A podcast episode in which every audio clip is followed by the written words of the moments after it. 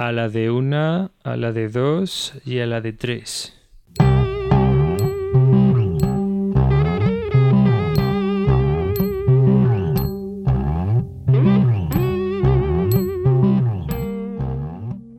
Hola y bienvenidos a un nuevo episodio de Bis Lúdica. Este es el episodio número 38 y este es un podcast dedicado a los nuevos juegos de mesa. Yo soy David Arribas.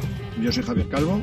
Y estamos aquí pues para pasar un rato con vosotros hablando sobre juegos de mesa, novedades, historias y demás. Vidas de olla y...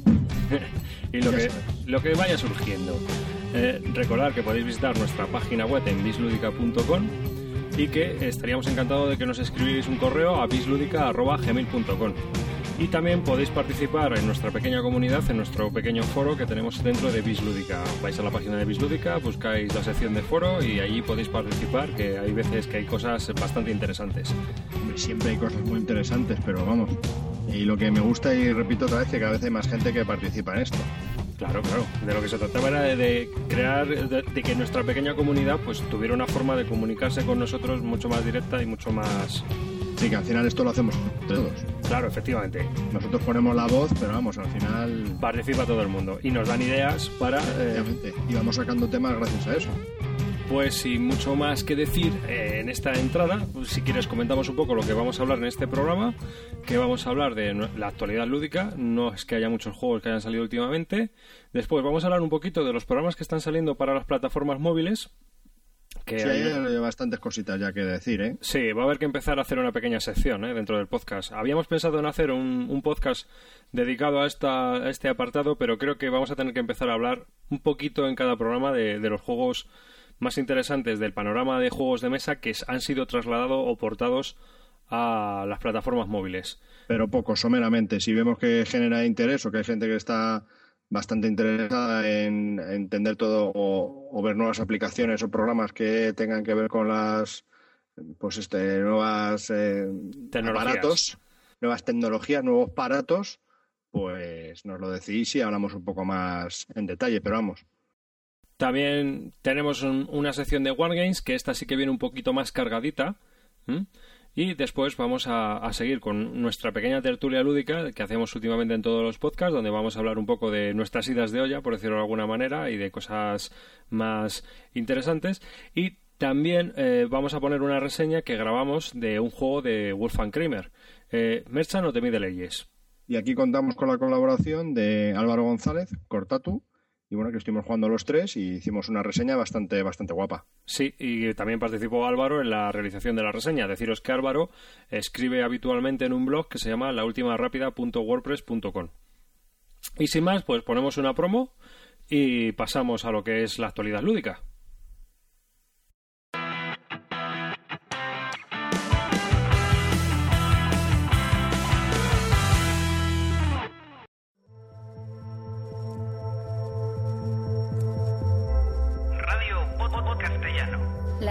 Podcast en español se llama Radio Podcastellano. Encuéntrala en radio.podcastellano.org y para contactar con nosotros puedes hacerlo en el email radiopodcastellano.gmail.com o a través de Twitter en arroba radio-podcast. Radio Podcastellano. La radio que te permite escuchar podcast donde y cuando quieras. Donde y cuando quieras. Donde y cuando quieras.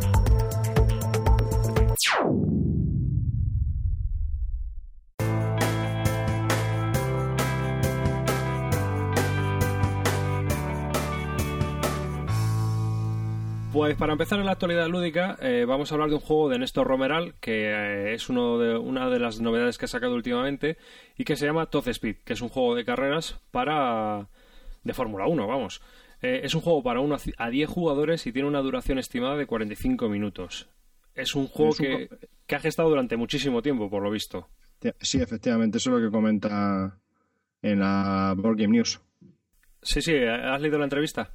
Sí, sí. Y bueno, sí, la verdad es que es un concepto que lleva trabajando desde hace bastantes años, ¿no? Como 15 años, una cosa así. Y bueno, la verdad que parece muy interesante, que es un juego de, de carreras de coches muy similar a otros que ya hay y un poco tipo Fórmula D, pero yo lo veo como que es mucho más rápido, Eh, mucho ¿te- más ágil. ¿Te has leído las reglas? No, Bueno, las reglas, es, el juego es un jueguecito de carreras, pero eh, tiene un elemento de exprime tu suerte. Exprime tu suerte quiere decir que eh, vas a ir sacando unas cartas y que según vaya ocurriendo, según lo, según lo que vaya ocurriendo, según esas cartas vayan saliendo, cada vez va a ser más arriesgado sacar más cartas por los eventos que van sucediendo en esas cartas, ¿no? Por decirlo de alguna manera.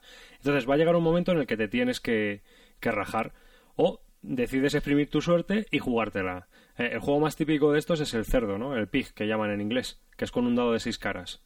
¿Mm? Si que tiras el dado y mientras no salga uno, tú vas sumando resultados hasta que te plantes o hasta que salga un 1. Si sale un 1, todo lo acumulado lo pierdes y si decides plantarte, te plantas con lo que hayas acumulado. ¿Mm? Pues Todd Speed funciona de una forma similar. Vas sacando cartas eh, y vas robando y vas sacando las cartas y las cartas son de movimiento, pero también hay pequeñas averías que te pueden ir surgiendo durante la carrera. Entonces, si ocurre que salen dos averías iguales, ahí acaba tu turno. Ah, vale, vale. Y cuenta también lo de los cochecitos, que he visto la- las fotos de los cochecitos y son muy chulas. Las fotos de los cochecitos están diseñadas, son coches diseñados eh, por una para eh, ser cortados en láser, me parece, ¿no? O sea, con un sistema de cortado en láser.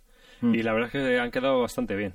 Mm, Él comentaba que hizo un diseño que no quedó muy bien y que el cortador que él tiene contratado habitualmente, la persona que trabaja con él en estos temas, le dijo, anda, déjame a mí que ya verás. Y, Sí, porque es, es un proyecto que es el más ambicioso de los que tiene hasta el momento porque no, no va en el formato que todos eh, conocemos de él, que es la típica bolsita, ¿no? Yo creo que lo va a hacer de otra, de otra manera, ¿no? Aparte- no sé si lo va a dar en una bolsa, pero que, que vienen muchos componentes y es bastante más grande de lo, de lo normal.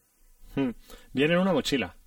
Una mochila, ¿no? Vale. Sí, bien, venía en Sabía una que era algo distinto, pero no me acordaba en qué. Y luego también, eh, otra cosa curiosa de este juego de Todd Speed de carreras es que, aparte de que no es abstracto, sino que tiene un tema, eh, ha sido desarrollado a partir de ese tema, no como muchos de los juegos de Nestor Games, y que luego el tema eh, de Exprime tu suerte eh, no es gratuito, es decir, no es que haya decidido pegar ese tema, sino porque él cree que simula muy bien una carrera, ya que una carrera de lo que se trata es de ir tomando riesgos, ¿no? Cuando tú te acercas a una curva o cuando tú decides hacer una frenada, pues eh, el piloto está tomando riesgos y va decidiendo si va a querer coger mucho riesgo o poco riesgo, y eso te puede salir bien o mal, obviamente. Otra, otro juego que ha salido, eh, que ha salido hace- recientemente en marzo y ya han anunciado la expansión ahora en abril, es Nightfall, de David Craig, editado por Alderact Entertainment Group, ¿no? Eh, es de 2 a 5 jugadores y ti- tiene una duración estimada de 45 minutos de duración. ¿Has leído algo sobre este juego? No. Es otro deck building game, o sea, es otro juego de construcción de mazos como Dominion. De los mismos de Thunderstone. Sí, de- no, no es del mismo tío de Thunderstone, este es su primer juego, ¿eh? Bueno, vale, pero es de la editorial de Thunderstone. Efectivamente. Lo que no sé si saldrán en castellano por Edge, que son los que editaron el Thunderstone. A ver, a ver si hay suerte, porque este tiene mejor pinta, ¿eh? Este pinta bastante mejor. Vale, vale, sí, sí. a ti te va a dar igual, ¿no? Sí, hombre, sí, muy precioso. Como últimamente nos está escuchando mucha gente que no está, o sea, que es eh, nueva en este mundo de los juegos de mesa, en los nuevos juegos de mesa, pues os voy a explicar un poco lo que es eh, los, los juegos de construcción de mazo. O explícalo tú, Javi. Bueno, el juego de construcción de mazo es, eh, hay muchísimas cartas en, en la mesa, entonces tú mediante una mano inicial de 5 o 6 cartas, lo que sea, eh, las cartas tienen, tienen acciones en, en ellas y también tienen un dinero. Entonces con esas cartas cuando las vas jugando vas comprando cartas, utilizando el dinero de las cartas para comprar cartas y así ampliar tu mazo. O también en vez de utilizarlas como dinero, las utilizas como acciones para ir desarrollando eventos en el tablero y poder ir ganando puntos de victoria. Básicamente es así. Entonces lo que vas haciendo es, eh, es inflar tu mazo y utilizar cartas para comprar más cartas o para hacer acciones que te van a dar puntos de victoria. Así más es. o menos. Sí, es, es así. Entonces, eh, este juego es de eso. Tienes unas cartas que vas a tener que decidir, unas cartas básicas con las que empiezas y vas a ir, por decirlo de alguna manera, comprando más cartas para ir consiguiendo más el- el- lo- las condiciones de victoria. Que en este caso es meter más... eh, eh, este juego, el tema, eh, digamos que eh, es también oscuro, ¿no? En él somos vampiros, hombres lobo y cosas así. La pega que tiene es esa, que está muy dirigido a, digamos, a un público más joven, ¿no? Porque Sí, son temas un poquito juveniles. menos, sí, menos atrayentes para los demás, de, los demás Sí, de 40. sí, efectivamente. Entonces, eh, aunque las mecánicas puedan estar bien. Entonces, en este juego somos un vampiro o un hombre lobo y lo que vamos a hacer es eh, pelearnos entre todos. Y al que le claves más heridas, o sea, el que tenga menos heridas al final del juego es el que gana. Es un poco inverso a lo que es Dominion, que en Dominion cuanto más puntos de victoria ganas, ¿no? Pues aquí es al revés. Aquí es el que menos heridas se haya tragado de los demás, es el que gana. Y otra cosa curiosa que tiene es que el principio del juego, eh, tú, cada personaje, por decirlo de alguna manera, que, que, juegas, tú eliges como una especie de personaje, si eres un vampiro, si eres un hombre lobo, tiene unas cartas básicas de las que elegir. Y entonces decides dos y las colocas en la mesa. El otro decide otras dos y las coloca en la mesa, aparte de lo que pueda salir por azar o por básico, ¿sabes, Javi? Vale, vale. Sí, sí, sí. Vale, vale.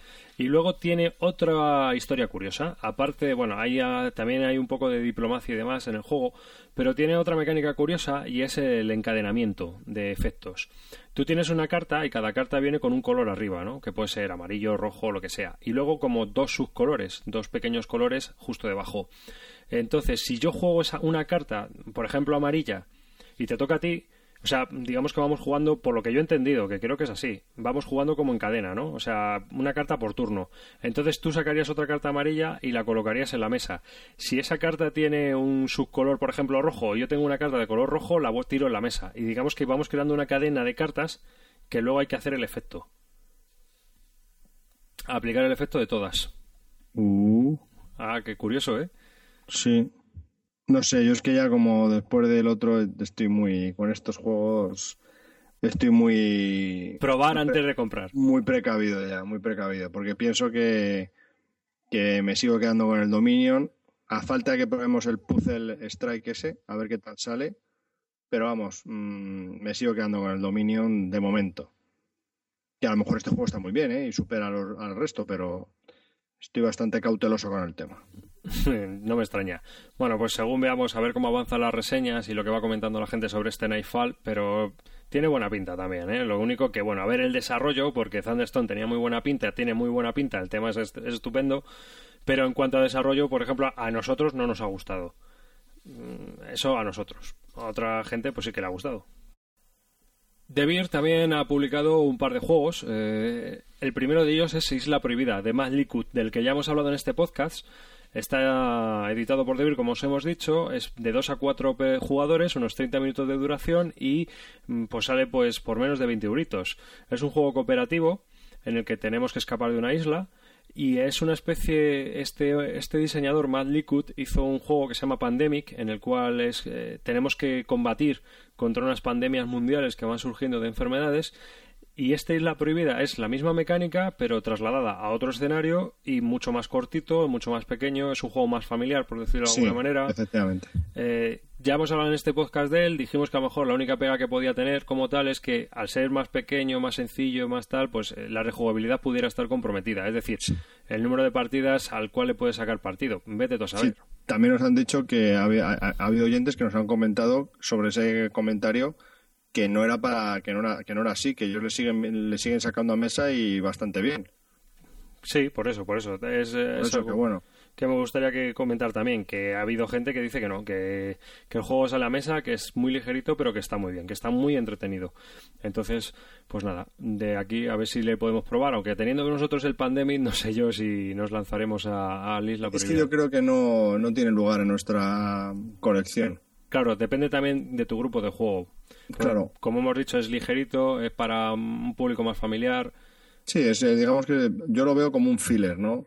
Juego aquel que sirve para iniciar una sesión de juego o para terminar o un juego entre medias, ¿no? Que dura 20-25 minutos y sirve pues para calentar o para esperar a ese otro jugador que falta por llegar.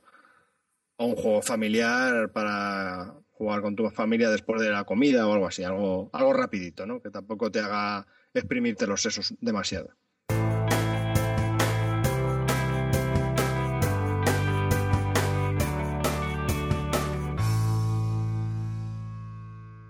Devir también va a presentar un nuevo juego que se llama Sombra sobre Londres, de Gabriel Marí y Gianluca Santopietro. Está publicado, como os decimos, por Devir, es de 2 a 6 jugadores y tiene una duración estimada de 150 minutos de duración. Es un juego eh, que recuerda, si tú no sé si lo has visto, Javier. Me suena de nada, macho. El Scholar Jar. Sí, ese sí. Ese sí, ¿no? Además, eh, se publicó aquí en España hace muchos años Pues esto digamos que es una especie de reimplementación de, o, o un avance, o un juego más avanzado, ¿no? Esta gente también es la que ha hecho Mr. X, que es la versión Ah. renovada del Scotland Yard, que es por toda Europa.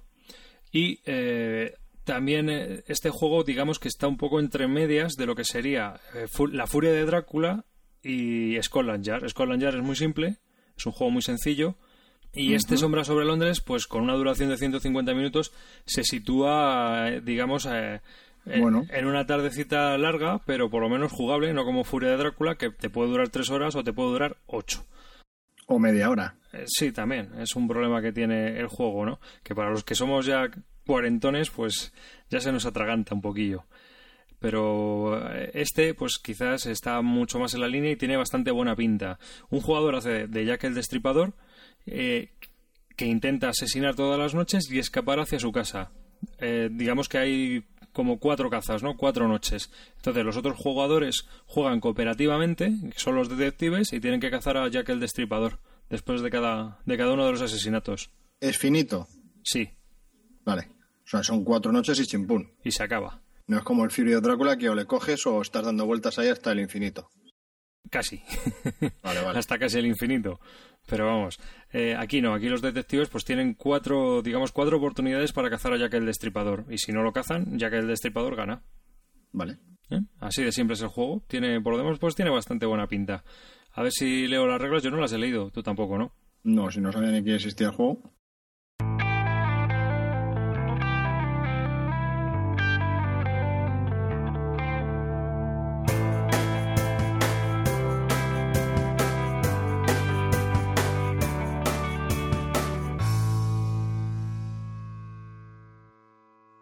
Luego De Beer también, bueno, en realidad es Play Television, eh, ha publicado el juego de cartas coleccionables Águila Roja. Y vamos a hablar de él aquí también porque nos invitaron a la presentación del, del juego.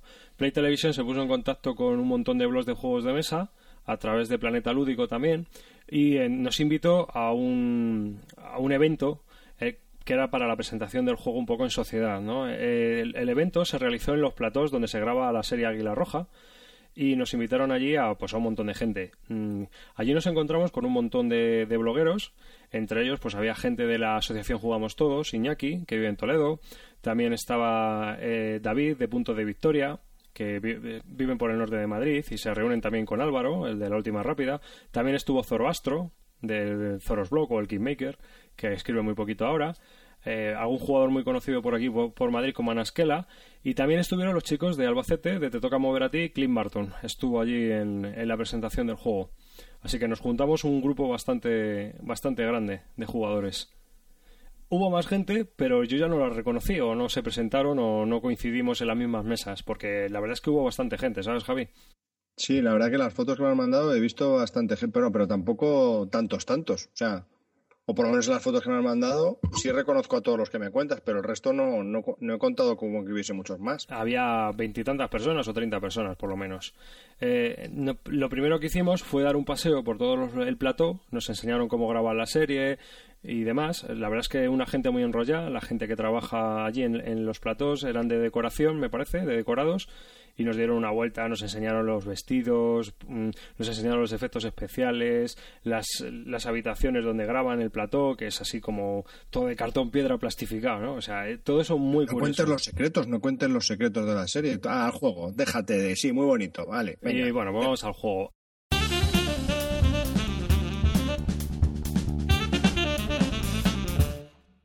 Una serie como Águila Roja debe tener algo más, debe tener unas ilustraciones que estén cuidadas y que además, si puede ser, que estén hechas por eh, un equipo de ilustradores formado por varias personas. Nos pusimos en contacto con Pedro Soto, que no está aquí, pero que ahora le vais a poder ver aquí, le tenemos aquí detrás. Y os cuento que esta locura que empezó hace 15 meses, cuando Javier y yo un día nos quedamos trabajando hasta las 8 de la tarde y dijimos que, ¿por qué empezamos esto? Eh, ya por fin eh, esto está en las tiendas y es gracias a personas como, como Joel Carafel también y como Omar Sagol. Ellos dos son los creadores, los, el, equipo, la- las cabezas pensantes de, de todo un equipo de, de creadores de la mecánica, porque nosotros no queríamos que el mundo de Águila Roja fuera un juego sí queríamos que fuera un juego sencillo, pero no un juego simple. Es decir, que pudieran jugar todo el mundo que he leído esto en 10 minutos y sé jugar. Ya luego puedo informarme de más cosas, pero con esto sé jugar. Y eso es lo que les trasladamos desde el primer momento. Y han estado un año haciendo mecánica, como ha estado un año haciendo Pedro Soto, por otro lado, que ahora os enseñaremos los vídeos haciendo sus ilustraciones. Nosotros desde Play Televisión, en colaboración con Globo Media y con Televisión Española, lo que hacemos es extender la magia y el mundo de, de Águila Roja. Eh, Águila Roja es una serie importantísima, por encima de Águila Roja solo está el fútbol, no, eso, no pueden ni, ni- ni los superhéroes pueden con eso. Y sí que quisimos que todos los productos derivados, eh, todos los productos transmedia, crossmedia y mu- multiplataforma que, que desarrolláramos desde Play Televisión fueran productos de calidad. Por eso tardamos tanto en hacerlos por- pero por eso queremos que vengáis aquí con nosotros a, a disfrutar de ellos.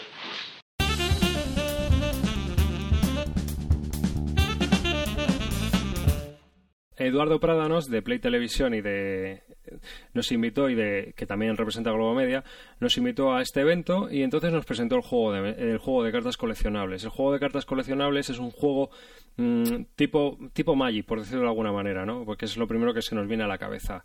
Es un juego coleccionable. La colección tiene 154 cartas y tú puedes comprar eh, mazos de iniciación por decirlo de alguna manera que corresponden a cuatro de las facciones que hay en el juego. ¿De acuerdo?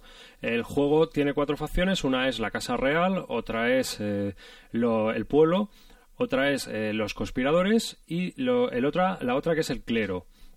Pues tú vas a poder comprarte un mazo de cada una de las facciones que tú quieras. Y cada una tiene, digamos, unas habilidades especiales. ¿Mm? ¿Y cuántas cartas vienen en ese mazo inicial? En ese mazo inicial vienen 40 cartas para jugar y luego vienen otras 15 cartas que son necesarias, o 16 por decirlo de alguna manera, que son necesarias en- y comunes a todos los mazos, Ah, que son las de recursos, la que- las que te generan recursos cada turno que juegas. vale. ¿Vale? Entonces también hay unos sobres de expansión eh, que, que cada sobre tiene 5 cartas y en cada sobre viene una carta rara, creo, dos infrecuentes y tres comunes. O sea, o una infrecuente, una rara y, y tres comunes. ¿Mm? Y así hasta completar la colección, el que quiera, de 154 cartas. O sea que lo máximo que puedes conseguir son 154. Sí, eh, Ah. Eduardo Prádanos y había otro chico allí que no recuerdo cómo se llama, se pusieron en contacto cuando tuvieron la idea del juego de, este, de Play Televisión, eh, se pusieron en contacto con dos jugadores de Magic bastante famosos que son campeones de España y demás, y estos desarrollaron hasta el final el juego, Omar Sagol y Joel. Eh, Calafol me parece que se llaman. Y entonces estos han estado un año preparando el juego. El juego está muy bien ilustrado por Pedro Soto y un grupo de ilustradores que, que él contrató, por- o un grupo de ilustradores dirigidos por Pedro Soto. Eh, las ilustraciones son bastante buenas todas en general, las estuvimos viendo, nos enseñaron un vídeo de cómo se había realizado todo el juego y demás. Está eh, fabricado por Cartamundi, que son los que fabrican las cartas de Magic. O sea, la calidad es O sea, estupenda. es buena, buena. claro. Sí, sí, o sea, da gusto. El juego está muy bien. Y luego eh, estuvimos jugando, mm, vimos una partida de, de iniciación que hicieron los dos diseñadores, los dos desarrolladores, Joel y Omar, y luego estuvimos jugando nosotros. Eh, el juego es eh, recuerda al Magic, pero la verdad es que no tiene nada que ver. ¿eh? En el juego eh, tenemos dos mazos, uno que es de recursos, donde tenemos 15 cartas que nos van proporcionando recursos, que es un ese mazo es común a- para cada uno de los jugadores, o sea, digamos que le tenemos duplicado. Yo tengo uno y el oponente tiene otro, ¿no? Y en ese juego, en este y luego hay una carta que es el arca de los recursos o donde vas colocando los recursos, porque necesitas unos garbanzos o unos contadores para ir colocándolos ahí, que no vienen incluidos en el juego. Entonces, tú das eh, carta en tu turno, das carta, das la vuelta a la carta de, de los recursos y todos los jugadores colocan los recursos en, en su arca. Es común para todos, lo que se saque ahí en cada turno de cada jugador distinto, como en el Catán, por decirlo de alguna manera, ¿no? O sea, si yo saco una carta de dos recursos, yo pongo dos recursos y el oponente pone otros dos recursos. Y eh, cada carta tiene un coste. Hay tres tipos de cartas: sucesos, eh, personajes y lugares. Los lugares suelen ser gratuitos y se bajan directamente. Los personajes que tienen una fuerza y un ataque y luego tienen una especie de ataque de puntos de victoria. Si atacan a un personaje, atacan con la fuerza normal y si atacan al jugador, atacan con la de puntos de victoria. Eh, también hay unas cartas de sucesos que van cambiando, por decirlo de alguna manera, las reglas básicas del juego, ¿no? Hay un suceso, pues a lo mejor que elimina un personaje, o que mueve un personaje a cierto sitio, o que te quita recursos, por decirlo de alguna manera, fuerza una regla nueva eh, en ese instante. Eh, todas estas, eh, todo este juego se va desarrollando hasta que uno de los dos jugadores obtiene 25 puntos de victoria. Y a partir de ahí, pues hay otra mecánica curiosa y es que ese jugador lo que, lo que digamos que provoca es un tiebreak, ¿no? Como en el tenis. Y entonces hace el, el oponente tiene otro turno para superarle. Si no le supera, el jugador que ha alcanzado los 25 puntos gana. Si le supera, tú que eras el que había conseguido los 25 puntos, tienes que jugar para conseguir más puntos de victoria o igualar a tu oponente. Y así hasta que uno no puede igualar al otro. O alguien se quede sin mazo. El mazo es de 40 cartas, si te quedas sin mazo pierdes. Vale, y la secuencia de juego un poco sería, primero se levanta la carta de recurso. Y después robas una carta y juegas cartas. Tienes siete cartas en la mano y juegas. Y juegas, ya está. Y tu turno acaba cuando tú decides. Cuando sí. más cartas. Cuando pasas, por decirlo de alguna manera. O cuando atacas, te mueves. Es, eh, es un juego muy sencillo en el sentido de que no tiene una estructura básica. Una estructura muy rígida, ¿no? Sino que tú durante el juego puedes decidir lo que vas haciendo. Ya está. pero vamos, lo básico es lo primero, la carta de recurso. Luego robas una y, ya tú decides si quieres sacar un personaje o un sitio o un evento y lo combinas tú como tú quieres. Exactamente. Y los personajes que tienes en la mesa pues pueden moverse a un lugar que tú hayas bajado para obtener un beneficio o atacar. Y atacar puedes atacar o al oponente o a otro a otra carta que tenga en, la mesa. Vale, cuando yo decido ya terminar y usar las cartas que yo he considerado, le toca al otro que sacaría una carta de recursos. Exactamente. Y otra vez, vale, ok. Vale, la duración media de este juego. Pues unos 20 minutos la partida. Vale. O sea, es rapidito y... Sí, sí, es un juego de un toma y daca. Está, es un juego muy sencillo, está dirigido muy, por lo que yo vi, a que la gente se inicie a jugar en esto, porque mm, hay que tener en cuenta que la serie eh, la ve un montón de gente, ¿no? O sea, como dijeron allí, detrás del fútbol es lo más visto en este país. Entonces, eh, lo que querían era hacer unos juegos, tanto el de mesa como el de cartas para críos, como este de cartas coleccionables, que fuera accesible a todo tipo de personas. Vale, unas preguntitas aquí a esto de que sea accesible. Eh, ¿Tiene mucho texto las cartas? alguna, un poco texto algo de texto. Sí, tienen algo de texto. no es tedioso y los combos que vienen en la carta, o sea, las acciones a realizar son sencillas de entender o hay un combo monstruoso. No, no, eh, yo vi combos con dos cartas como mucho, con o sea, No es muy complejo, vale. Claro, buscarte combinaciones era normalmente los combos vienen una carta con otra, una carta con una carta del oponente o eh, con los lugares montarte un combo para hacer cosas. Vale, o sea, tampoco es nada complejo. O sea, difieren eso de. No, Y, los diseñadores, los desarrolladores, Omar y Joel, insistieron mucho en que ellos eh, habían probado y habían diseñado este juego con la idea de que eh, no fuera difícil. De que nadie. de que O sea, y si ves las reglas, las reglas son nada. Un, en, un, en un folio están escritas. Vale. O sea, que es realmente fácil, sí, porque son todos los problemas que yo veo del público que no es friki en general, ¿no? Hmm. Ese temor a leerse las reglas. Hay que tener en cuenta que para nosotros, mm, para ti y para mí, este juego a lo mejor no es. Porque estamos hablando de un juego coleccionable a los que nosotros hay veces que les, les tenemos un poco de rabia, ¿no? Por el, desembolso que representan y tal. Pero bueno, eh, yo creo que es, primero, un muy buen juego para que alguien pueda descubrir, o sea, sea una plataforma de lanzamiento, ¿no? Segundo, eh, lo han montado muy bien, tío. Esta gente tiene una idea del marketing muy buena, muy buena. Nos invitaron a todos los blogueros de juegos de mesa. O sea, que eso no lo ha hecho ninguna editorial de juegos de mesa. No, está muy bien. A mí la iniciativa me ha parecido fantástica. Se lo han currado muy bien en la presentación. Eh, nos han enseñado cómo funcionaba todo. Nos han dicho que tomar todas las facilidades del mundo. Eh, para que eh, nosotros también hablemos sobre ese tema. Y también una cosa que me ha gustado a mí mucho personalmente es que esta gente ha creado unos juegos de marketing, por decirlo de alguna manera, sobre una serie de televisión y todos sabemos lo que representa muchas veces los juegos de marketing. O sea, cuando ves Monopoly y los Simpson o... O sea, es que es siempre lo mismo, ¿no? ¿A qué te refieres? Sí, que podían haber sacado el Monopoly Águila Roja. Ah, bueno, sí, que se han desmarcado de estas ideas comunes y... Vale. Sí, hacer algo original. Han buscado algo original y algo de calidad. O sea, contactar con Debir, que es una editorial que hace cosas de calidad Y yo creo que eso es loable. Te guste o no te guste cada uno de los juegos, ¿no? Y asequible al público no friki, que eso es lo que yo creo que es el tema, ¿no? Que, que a lo mejor han hecho un Magic muy light. eh, me, me refiero que se, se puede asemejar a un Magic, pero muy light, con unos combos muy sencillos que pueden iniciar a la gente en los juegos, en este tipo de juegos, ¿no? Aparte, el que no le guste, a lo mejor le sirve como cartas o como un juego, como una colección de cromos también podría ser. Claro, pero aparte de eso es que la promoción que tiene, digamos, la serie, por ser esta serie que tanta gente ve, eh, eh, es una plataforma de lanzamiento para estos juegos cojonuda. O sea, es que se lo han currado de verdad. A mí me parece que eso es de aplauso. O sea, y eso no lo ha hecho ninguna editorial que yo conozca hasta ahora. Sí que han invitado a lo mejor a gente y demás, pero así de esta manera, para enseñarte un juego, para presentarlo, para que tú lo juegues y para que tú luego hables de él en tu blog o en tu podcast o- en Twitter, mm, yo la primera vez que lo veo. Hombre, yo lo que, lo que veo bien es, es el, el- punto, yo creo, clave de esto, es la publicidad que le van a dar a los juegos de mesa. Esa es la clave para mí, porque a mí, cuando esto lo cuenten en, porque yo creo que harán una promo de esto cuando pongan un capítulo de Águila Roja, que van a decirlo. Entonces, claro, la gente, cuando vea que hay un juego de cartas coleccionable, tal y cuando se metan, van a, ver que hay otro mundo aparte del Trivial y del Monopoly. Exactamente.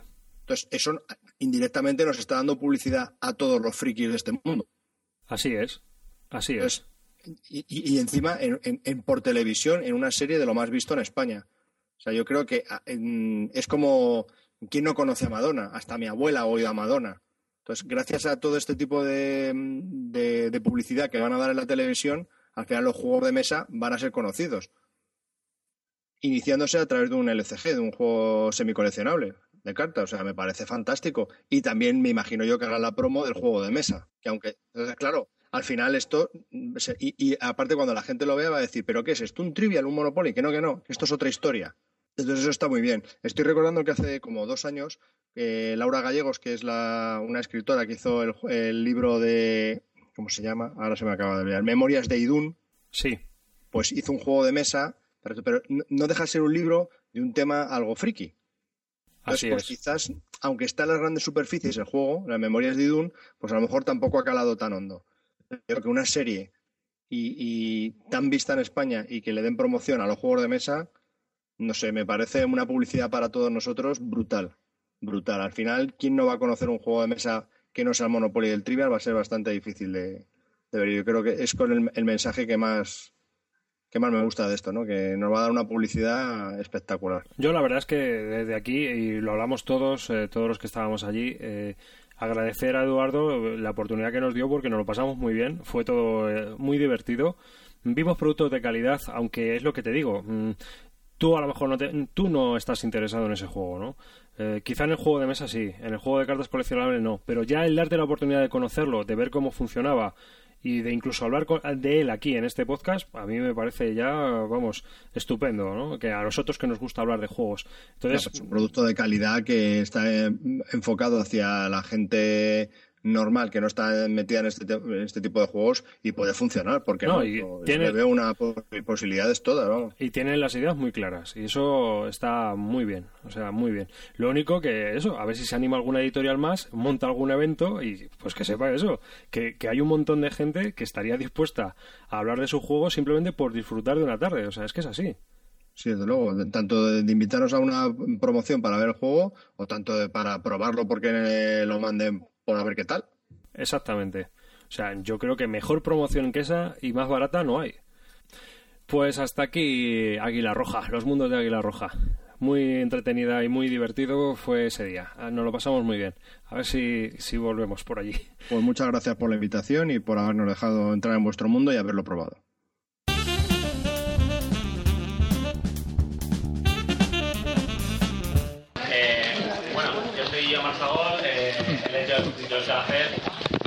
Y bueno, hemos estado pues casi un año desde que mm, decidí contacto conmigo, que es la empresa que junto a Robo Media pues, ha hecho posible todo esto, hasta que hemos acabado de corregir las últimas cartas, pues ha pasado bastante tiempo.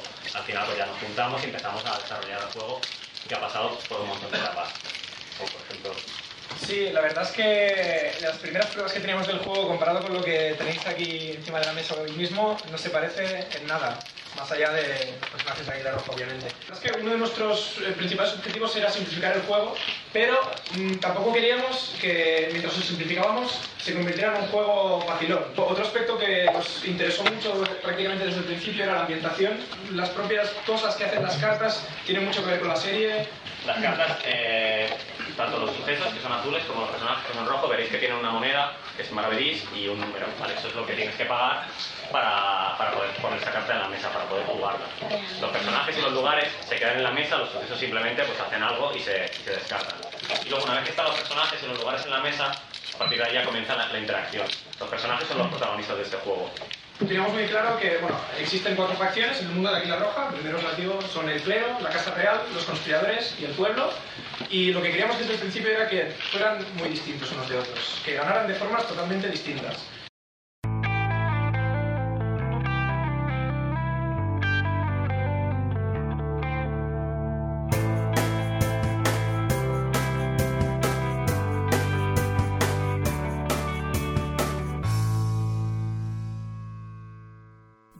Pues iniciamos esta pequeñita sección de dispositivos móviles para comentaros que un poquito lo que va saliendo sobre juegos de mesa, tanto para iPhone como para Android, como para todos estos dispositivos móviles que se están poniendo de moda, que al final vamos a llevar las mochilas llenas de ellos.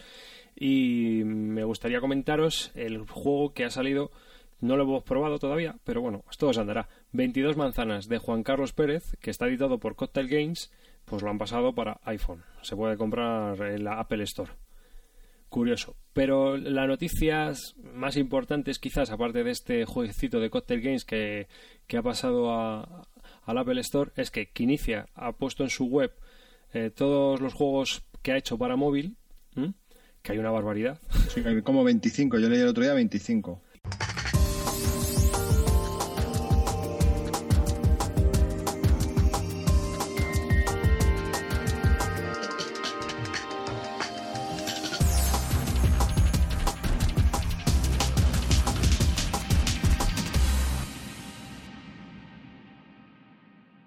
Eh, salió una noticia también eh, a través de GMT Games, que es una de las grandes eh, productoras de juegos de mesa, en el que están trabajando eh, de- en, dos, en, dos, en dos lados, ¿no? en, dos, en dos vertientes. Una en los juegos de mesa, perdón, en los juegos de mesa, en los juegos de ordenador, que van a sacar el Twilight Struggle y, Y el Labyrinth.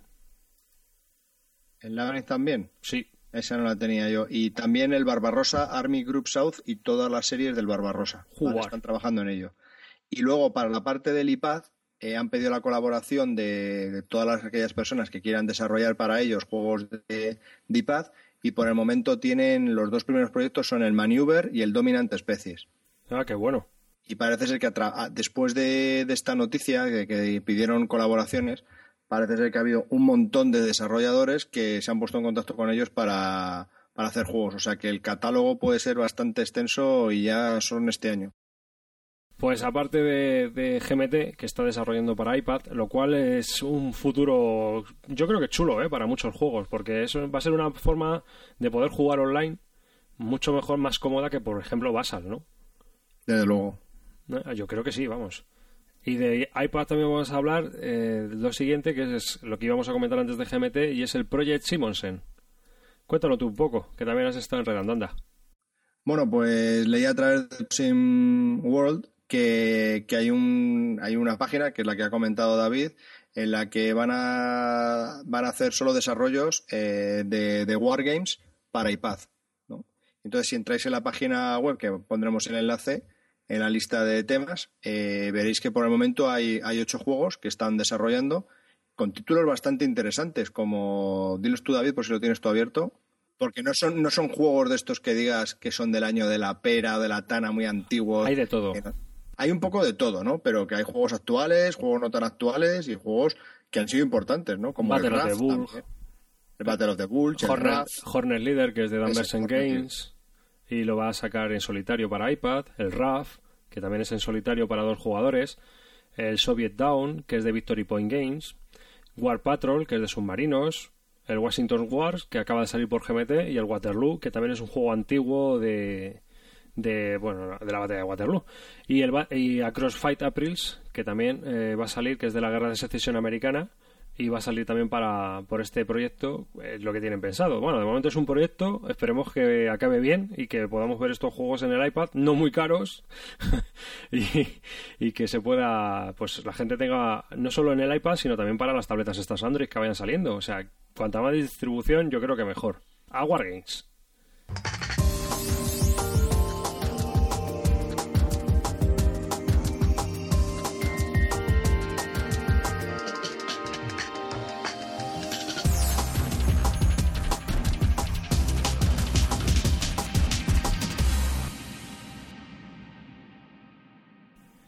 Y en esta sección de Wargames vamos a comentaros unos cuantos Wargames que van a salir o están saliendo y nosotros pues les hemos hecho un vistazo. Hay muchos más, claro, pero no nos han llamado la atención o no, tienen calidad. Dime. Yo lo único que voy a comentar creo de, Wargames es que es también a través de GMT y es que han hecho un, el más exitoso juego de Victory Point Games que es el No Retreat y parece ser que están en términos con ellos para sacar más títulos de su catálogo a, través de GMT con la calidad que GMT nos tiene acostumbrados. O sea que parece ser que el proyecto sigue hacia adelante y, cada vez más fuerte y puede ser que veamos muchos más títulos de Victory Point Games en el formato GMT. Porque ha tenido muy buena acogida lo del No Retreat y pues la verdad que superó el, el P500 en muy poco tiempo y ya llevan 900 órdenes y bueno, la verdad es que van a seguir trabajando con ellos y, tienen títulos muy interesantes. El No Retreat de Victory Point Games es un juego de la Guerra del Este, pero tiene muy baja densidad de counters y los hexágonos son muy grandes. Es decir, podemos jugar todo el frente oriental de la Segunda Guerra Mundial en una tarde. Y dicen que está bastante, bastante equilibradito y que está bastante bien el juego como tal. ¿Verdad, Javi? Sí. Y ahora eh, Victory Point Games ha anunciado en su página web que tienen a la disposición de los clientes No Retreat 2, el Frente Africano, 1940-1942, de Carl Paradise y Alan Enrich. Dos jugadores y unos 50 minutos por escenario. Tres a cuatro horas la campaña completa, más o menos como el Frente Oriental que hemos comentado antes. La escala dentro de Victory Point Games es de 5 sobre 9, que no es alta. Eh, no es muy para jugar en solitario. Y las unidades pues son divisiones y cuerpos de ejército. Cada turno de juego representa entre uno y dos meses de tiempo real. Sí, la dificultad de los juegos de, este, de esta compañía no, no excede del 6, o sea que son juegos muy asequibles. Son juegos que, mm, eh, digamos, la producción es un poco amateur, vienen en una bolsa de plástico, ya hemos hablado mucho de ellos aquí en el podcast. Sí, sí, sí, se mola bastante cancha Entonces, pues nada, aquellos que estéis interesados, echarle un vistacillo porque puede ser interesante para iniciarse en esto del wargame o tener un wargame que no es muy caro y que sabes que, pues que en una tarde lo tienes ventilado. La siguiente noticia que tenemos sobre Wargames es de Martin Wallace. Ha publicado las reglas de A Few Acres of Snow por fin. Me las acabo de bajar, lo iba a comentar yo. ¿Te las acabas de bajar? Sí. ¿Las has leído? No. Yo, yo las he. ¿De qué va el juego? Yo las he leído por encima. Mm. Es un Dominion. Sí, tiene pin Dominion para dos. Es un Dominion de Wargames. sí, es un. Ya sabes, como el London, que le encanta a este hombre, hizo un juego muy parecido. O sea, lo que le gusta es el, el Dominion entonces hizo el London, que es bastante, bastante similar al Dominion, ¿no? Que mucha gente dice que no tiene nada que ver, pero bueno, es su tributo al, al Dominion, ¿no? Y este lleva un sistema parecido al Dominion también. Lo que ocurre es que hay un mapa, hay unidades y nos pegamos. Franceses e ingleses por el control del Canadá en el siglo XVIII. Las guerras indias. Este juego a mí personalmente me ha llamado la atención, me ha parecido bastante curioso tiene pintilla de estar bastante entretenido o bien, ¿eh? No sé, hay que... A mí también me llama muchísimo la atención. Es un juego que puede durar entre 30 minutos y dos horas y como dice Martin Wallace, depende en lo, en lo bien que los jugadores eh, persigan sus condiciones de victoria. Y, os recuerdo también que las, las reglas solo las puedes descargar de la página de Frog Games. De Frog, que me he liado. Frog Games. Las pondré en la lista de temas. Vale, y si entráis ahí os daréis cuenta que tiene de nuevo en stock el London y el Age of Industry a un precio de 40 y 45 euros respectivamente. Que eso no sé si, si lo sabe la gente, pero ya vuelve a haber unidades del London. Porque lo comentamos alguna vez que nos habíamos hecho con el London y tal y cual, y habíamos tenido comentarios de gente que había dicho, sí, sí, ahora a mí me habéis picado la curiosidad, yo lo quiero, y ya no hay, eh, ya no hay copias, ¿no? Ya no, se, no, no venden más de esto. y A Few Acres of Snow va a estar disponible en junio. El juego, como hemos comentado, es un wargame mm, dirigido por cartas. Va a tener una pinta un poco a lo Combat Commander, ¿eh? Pero en plan Dominion, por decirlo de alguna manera. ¿No te parece a ti? Moviendo las unidades sobre el mapa, combatiendo y, y barajeando y jugando las cartas. No, es que no, no he visto mucho, he visto alguna fotillo que otra, pero no, no, no he llegado a tener ninguna impresión así a- de a qué se Bueno, pues, asemeja. hacemos una cosa. Mm, Como lo van a sacar en junio, pues ya hablamos de él en junio cuando salga otra Sí. vez. Ya con las reglas empapadas, leídas y las opiniones que tenemos, si vamos a por él o no vamos a por él.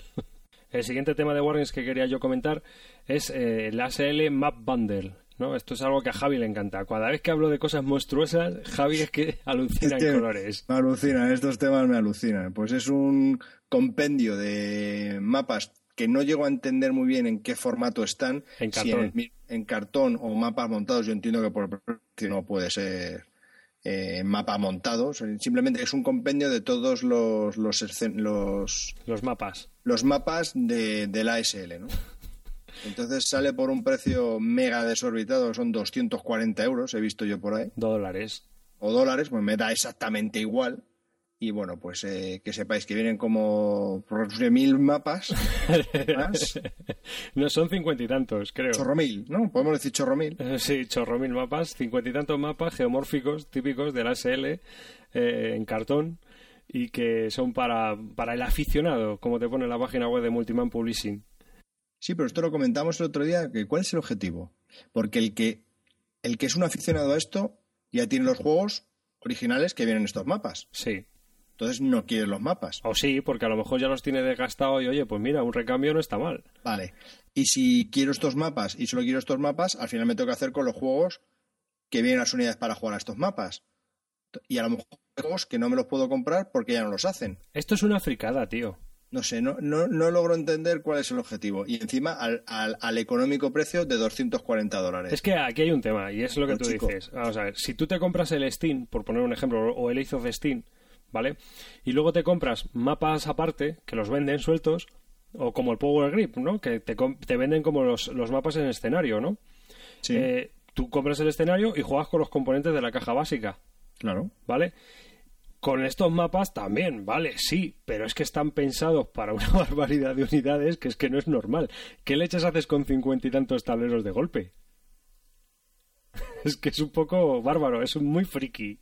Es un producto muy friki. Imagínate que, que hay uno de los mapas que es del, de la unidad 3, de la ASL la unidad 3, que ya no se hace.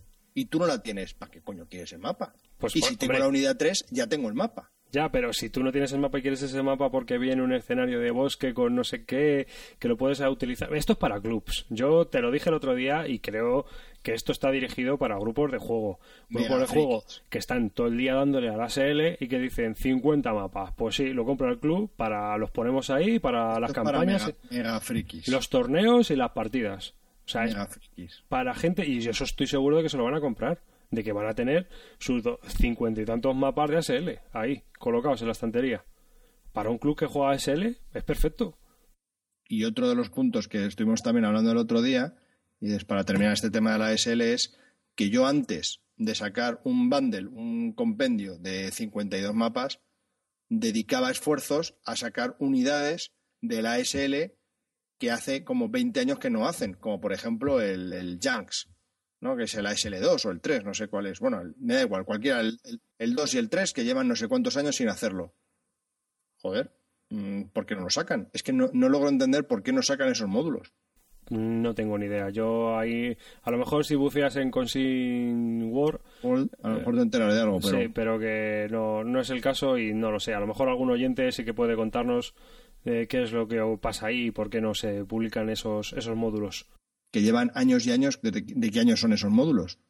Pues el Janks ah, del 86 también será, por ahí. Mira, del 86 y estamos en el año que estamos y desde hace muchos que no se puede comprar nada. Solo sacaron una edición y ya está. Bueno, a precio absurdo en 1987, el Janks, ASL Module 3. Pues mira, 13 yo en 13, 24. 24 años sin un juego y no sé. Hay no un sé, italiano realmente. que te lo vende nuevo por 249 euros. Solo, muy bien, fenomenal. Pues por ese precio me compro el bundle, que no lo quiero para nada, de mapas, pero No lo entiendo, tío. ¿Qué quieres que te diga? No lo entiendo. Estos son muy raros. Multiman Publishing son muy raros en algunas cosas. Sí, no es una línea de marketing como lleva GMT, que yo creo que es más, más para el público en general. O, eh, o es un tema de ocultismo de los juegos, o sea, de, de generar, de perdón, de ocultismo, de culto, de cultismo de, de juego, ¿no? Que generar un culto en torno a un juego y no sé, no, no lo logro entender.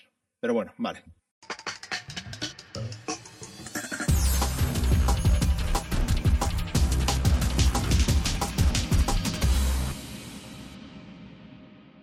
Bueno, la, la revista Against the Odds, la ATO, mm, va a sacar la, la revista anual 2010, o sea, una especie de un especial sobre el año 2010, y trae un juego eh, que se llama For Roas to Moscú, que no es un juego, son cuatro juegos de cuatro diseñadores distintos que tratan el tema de la invasión de Barbarroja. Eh, es un juego que han hecho Mike Rinella, Ted Razier, Roger Nord y John Prados. Cada uno ha hecho un juego, va metido dentro de la revista encartada, que dicen que es enorme.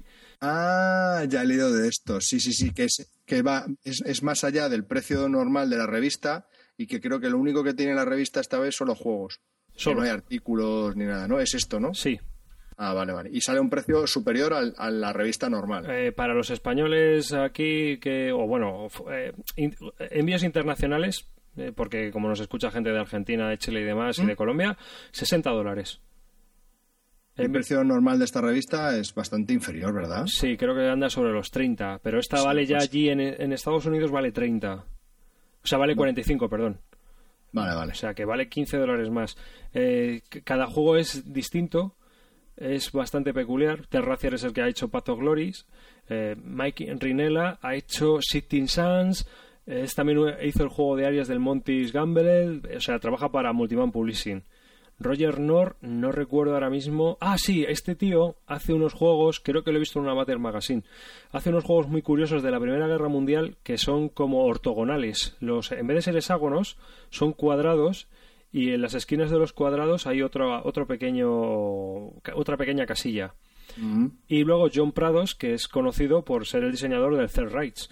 Entonces, cada uno ha hecho un juego sobre la, la Operación Barbarroja, muy distinto, y eh, uno es de áreas, otro es de hexágonos, otro es con los cuadrados que suele trabajar Roger Nord, y otro es de, de áreas generales, en en plan estratégico, que es el de John Prados. Qué curioso. Sí, o sea, es un juego bastante curioso. Bueno, cuatro juegos bastante curiosos. Ah, muy bien. Me parecía curioso comentarlo aquí porque Sí, sí. puede ser muy, muy llamativo que cuatro bestias del diseño de Wargames se junten para hacer algo tan, tan rarito en la revista, ¿no? Y hasta aquí, pues, la actualidad de Wargames. Pasamos un poquito a ch- charlar de nuestras cosillas en la tertulia. ¿Te parece, Javi? Vale. De nuestras cosas. De nuestras momento, cosillas. podríamos llamar esto momento peluquería. Momento, peluquería.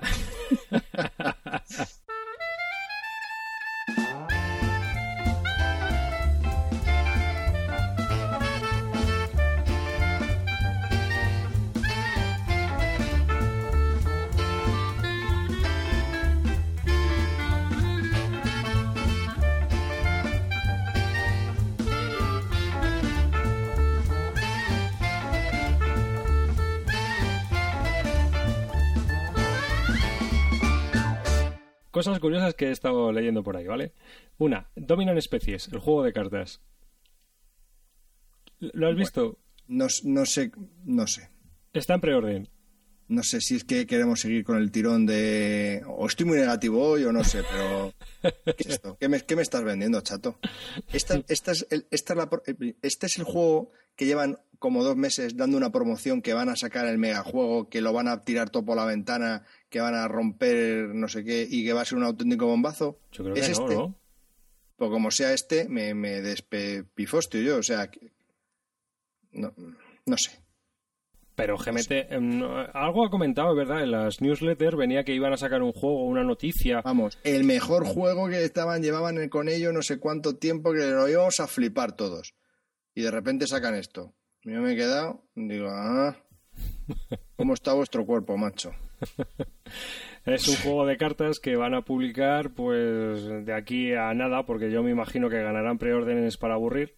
Y esto se publicará rápido. Mm, Yo Pues creo es que los preorders de GMT ya no tienen sentido. sí, es se, que- se vende todo. se tiran un pedo y, y son 700 preórdenes en, en dos días. Más o menos, sí. Mira, el último que han hecho, el Queen, el Virgin Queen. La reina Queen- virgen. la reina virgen, que es un que es eh, estilo el gira stand. Sí.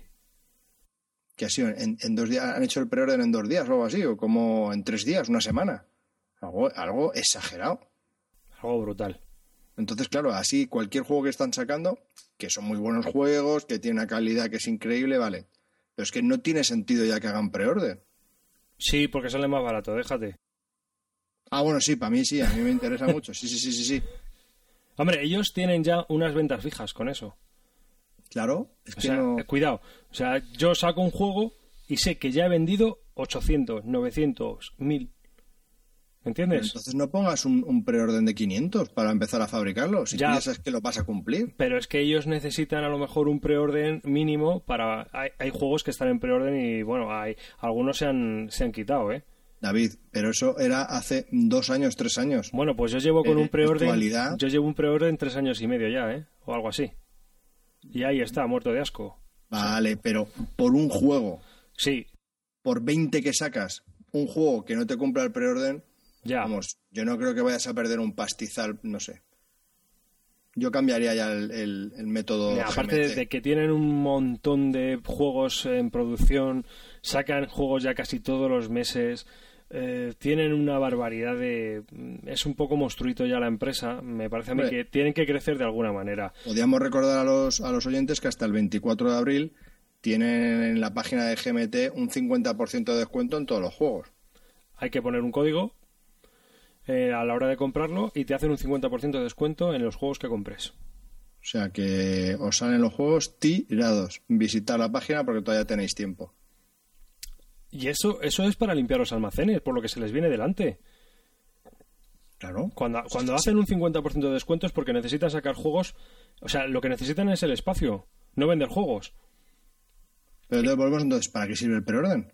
Si tú trabajas bajo pedido, Ya, pues para asegurarte un coste eh, que cu- te cubre, te cubre los costes, tío. Pues si eh, acaso, acaso sería un juego. no lo entiendo. Entonces, hacen un preorden de... O sea, es que primero hacen un preorden de 500. Hasta los 750 no empiezan a fabricarlo. ¿Y cuánto fabrican? 2.000. Si me dices que fabrican 2.000, lo llego a entender, porque entonces tienen los almacenes llenos. Porque a lo mejor si por cada juego son 900 lo que suelen enviar, vale, pero si no, es que no tiene sentido. ¿2.000 o 3.000? Entonces sí, entonces lo puedo entender. Claro, te- por lo menos habrá juegos y los juegos que Eso tengan mucho tirón, como la segunda edición del Twilight Struggle o el Command and Colors, a lo mejor han sido 5.000 o 7.000 Claro, o eso 15 sí. 15.000. ¿Sabes? O sea, un juego que tenga mucho tirón, a lo mejor tiene una tirada de 15.000 ejemplares, ¿eh? Pues me parece una aberración, vamos. Una Para un barbaridad. juego- para un juego de guerra, aunque estos distribuyen a todo el mundo y es la mayor, para mí, compañía de, de juegos de guerra, pero vamos, 15.000 unidades me parece exagerado ya, ¿eh? Hombre, teniendo en cuenta que hay gente que tiene hasta tres copias del mismo juego,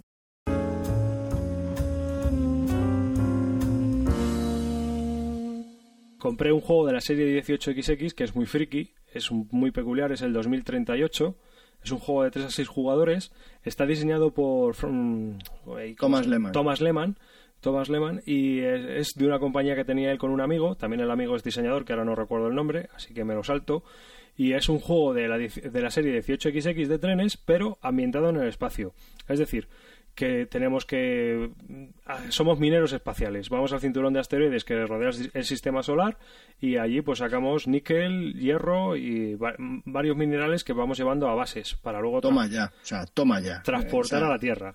La serie 18XX ya es friki y ya este juego es, pues, el, el refriquismo. Sí, exactamente. Bueno, Entonces es un juego con sus peculiaridades y demás, ¿no? O sea, es un juego raro, raro, raro. Del En año, totas, en totas, a lo que vamos. del año 1995. Bueno, pues este, este hombre al que se lo he comprado yo es un alemán. Este juego, espera, espera, no, no, hay que decir cabe que, que este juego no se encuentra. Porque es una editorial que ya no está y que no existe. Este juego ya no lo puedes encontrar, no sé que sea. eh, Vale. Pues yo me pongo a buscar en la BGG a ver quién lo vende. ¿No? Y, veo que lo vende un pollo nuevo. Nuevo uh, sin, sorprende. sin desprecintar. Un juego del 95 sin desprecintar. ¡Uh! Raro. Rarísimo. Ya te mosqueas, levantas una ceja y dices, "Mm, ¿me está vacilando o qué? Vale, pues pinchas. Te vas a ver al personaje en cuestión y empiezas a investigar lo que vende y lo que no vende. Y entonces en la página de la venta de sus juegos, en todas, te viene por qué vende los juegos y por qué los vende nuevos. Bueno, pues este hombre tiene una colección de 5.500 juegos. Solamente. Solamente. 5.000 no llega, le quedan veintitantos para los 5.500, pero bueno, 5.500 Cachis, juegos. cachis. Bueno, pues este, este hombre eh, compraba dos copias de cada juego. Como los Petit Suisse de pequeño, a él le daban dos. Pues este compraba de dos en dos. Una para jugar y otra para coleccionar. Entonces, Todos. bueno, este ha llegado un momento en el que se ha quedado sin espacio. No. Ha llegado un momento en el que hasta aquí has llegado. A ver, o la mujer o el espacio. Puede ser. Así que ha tenido que deshacerse de los, la- los duplicados. Cachis. Entonces él te vende los duplicados nuevos o, si quieres, por una pequeña rebaja, los que ya tiene usados. ¿Mm? Tú se lo tienes que preguntar. Y el amigo tiene 36 páginas de juegos para vender en la BGG. De todas maneras, 5.500 juegos con la doble copia o solo con, lo- con la cole repe o sin la repe. Eh, 5.500 juegos únicos. Ah, o sea que no es con las repeticiones. Ah, vale. O sea que tiene 11.000. Muy bien. Voilà. bueno, me parece que ya solo vende, tiene para vender y cambiar 3.000 y pico, ¿eh? Ah, bueno, vale. O sea- que ya hemos rebajado 3.000. Bueno. Ya ha vendido, ¿eh? Ya ha vendido unos cuantos. Hombre, no sé cómo está de espacio, pero quitarte, liberar 3.000 juegos en espacio es un piquito, ¿eh? Pero un pico, ¿eh? Es una estantería de que... Pues yo tengo. o dos. Tengo yo eh, 500 juegos y es una habitación. mm, Esa habitación tiene, me parece que son 10 metros cuadrados, una cosa así, donde jugamos nosotros, aproximadamente unos 9 metros cuadrados. Tiene todas las paredes llenas, menos una puerta que tiene para la terraza, que, tío, quita la puta terraza. Directamente. Tapa ¿no? la terraza y metes seis baldas del Ikea y te caben otros 300, tío. Hay que empezar a pensar algo de eso, ¿no? Entonces. ¿Para qué quieres la terraza? Entonces, claro, te encuentras con el tipo. Yo es que cuando leí, leí cómo vendía los juegos y por qué, yo decía, no puede ser, esto no puede ser. Y viene el juego, tío, eh, viene en la caja, abres la caja y viene ahí con su plástico cerrado como si lo hubieras comprado en la tienda. es que es fuertísimo. y, y- y lo he grabado, ¿eh? A ver si lo pongo en la página web, a ver si lo edito un poco y lo, lo coloco de cómo abro la caja y, bueno, claro que está hasta amarillo por dentro, tío. Dice, pero vamos a ver, por Dios. Este, este mundo de frikis es increíble. Tú imagínate que, yo qué sé, yo en mis tiempos te compras un Civilización, ¿no? En el año 85, por poner un ejemplo, y te compras dos copias y tienes ahí una cerrada con plástico todavía. Cuando la abras, si dentro va a haber gusanos, no me, no me digas tú, tío. Y cuando tocas un counter, pues lo vas a, lo vas a destroquelar, te quedas con, te- te- lo deshaces en la mano, tío, es como los papiros esos de Egipto. Pero si tú, tú lo has visto, ¿cómo están los folios de dentro del juego y las páginas? Están amarillas. De todas maneras, yo es que creo que los juegos antiguos se venían ya en amarillo, tío. Pues no puedo creer que todos los juegos esos sean las hojas amarillas. Pero si es que, eh, no, pero eso es una cosa que tiene el papel, eh, se llama lignina. Entonces, con el tiempo la lignina eh, acaba pintando todo el papel de, de blanco. Eh, hay unos papeles muy buenos, muy buenos, que son en base de algodón y esos no, esos son blancos toda la vida, ¿no? Pero es porque no tienen lignina. Pero normalmente la, la mierda de folio y de papel que utilizamos nosotros a diario eh, tiene lignina y amarillean todos. O sea, todos los papeles. Unos más y otros menos. ¿Mm? Ah, Depende de la calidad del papel, ¿vale? Y, y claro, pues es que es imposible que no haya amarillado. Es que es imposible. Qué gente más friki, de verdad que...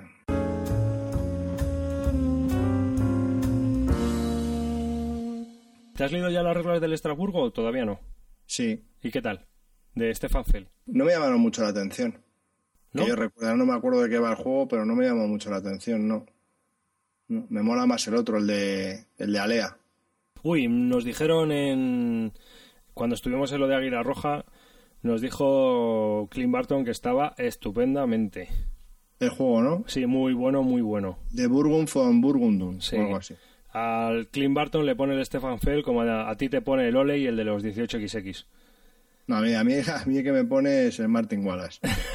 Sí, últimamente el Martin Wallace me está, me está encantando. Es una cosa que también escribí yo el otro día, que el que inicia siempre había ha sido mi, mi, mi productor, el que más me gustaba, pero creo que últimamente es que últimamente este hombre tampoco hace, se dedica a muchas cosas y a pegar muchos tiros a muchas cosas y no hace un juego en condiciones. De hecho, no recuerdo ni cuál es el último que me haya entusiasmado. Quizás el Jagger, un Samler. Y tampoco es para tirar cohetes. No, es eh, ya es ligerito. Jagger Samler es, es muy ligerito. Y Martín Wallace, no sé, le he descubierto relativamente hace poco, hace un año, una cosa así. Y me parece que tiene unos títulos increíbles. Aparte tiene una versatilidad y cambia de estilos que hace Wargames, que no me gustan, pero bueno, eso es cosa mía. Un juego de mesa bastante duros y complejitos, no sé, a mí me parece un producto muy bastante bueno. Me gusta mucho Martin Wallace como diseñador. Llevamos mucho tiempo que no vemos un gran juego de que inicia. Tiene muchos títulos antiguos que son realmente extraordinarios, pero últimamente se está No centrando más en ganar dinero que, que en hacer juegos que molen. sí es raro eso, no sé por qué, pero ¿Eh? ¿Lo de ganar dinero o lo de centrarse en juegos que... gana dinero. ya, ya. Tío, has elegido un mundo que no da dinero, tío. Pues te fastidian, macho. Por cierto, que inicia, inició un Twitter a través de su página web el 4 de abril. O sea, que todos aquellos interesados en que os cuente noticias de lo que está haciendo y tal y cual, que debe de ser, yo no he entrado, pero debe de ser activísimo, porque este hombre hace de todo. No, no, lo leí el otro día, pero tampoco lo voy a seguir, no sé, no me... No es algo que me, me ponga a mí... Porque es lo que te digo, si a lo mejor lo hace, yo qué sé, otro diseñador mm, que últimamente esté haciendo cosas que a mí me gusten mucho, pues sí, le sigues. Pero que inicia, chico... A ver, si fuera el año... Si fuera el año 99 sí le seguirías. ¿Me entiendes? Desde luego. porque todavía tiene 10 años por delante de juegos chulos, pero últimamente lo que está editando se está centrando también mucho en las plataformas digitales para pero que está muy centrado en sacar pasta, es lo que veo yo. Eh, O es la impresión que yo tengo. Entonces, mm, pues este, eh, obviamente al jugador duro le está dejando de lado. Porque su público objetivo, pues eh, es mayoritario, obviamente es alguien con un nivel de, de juego más pequeño, ¿no? Sí, sí, es como todos aquellos artistas musicales que tienen su propio estilo de música y de, y de repente en el cuarto disco te hacen el álbum popero que vende como churros y ya se cambian. Y tú ya dices, hasta aquí has llegado. Pero bueno, tío, tú no, tú no hacías música A, ahora porque haces música C. Ah, porque esto vende, pues vale, chato. Pues lo mismo.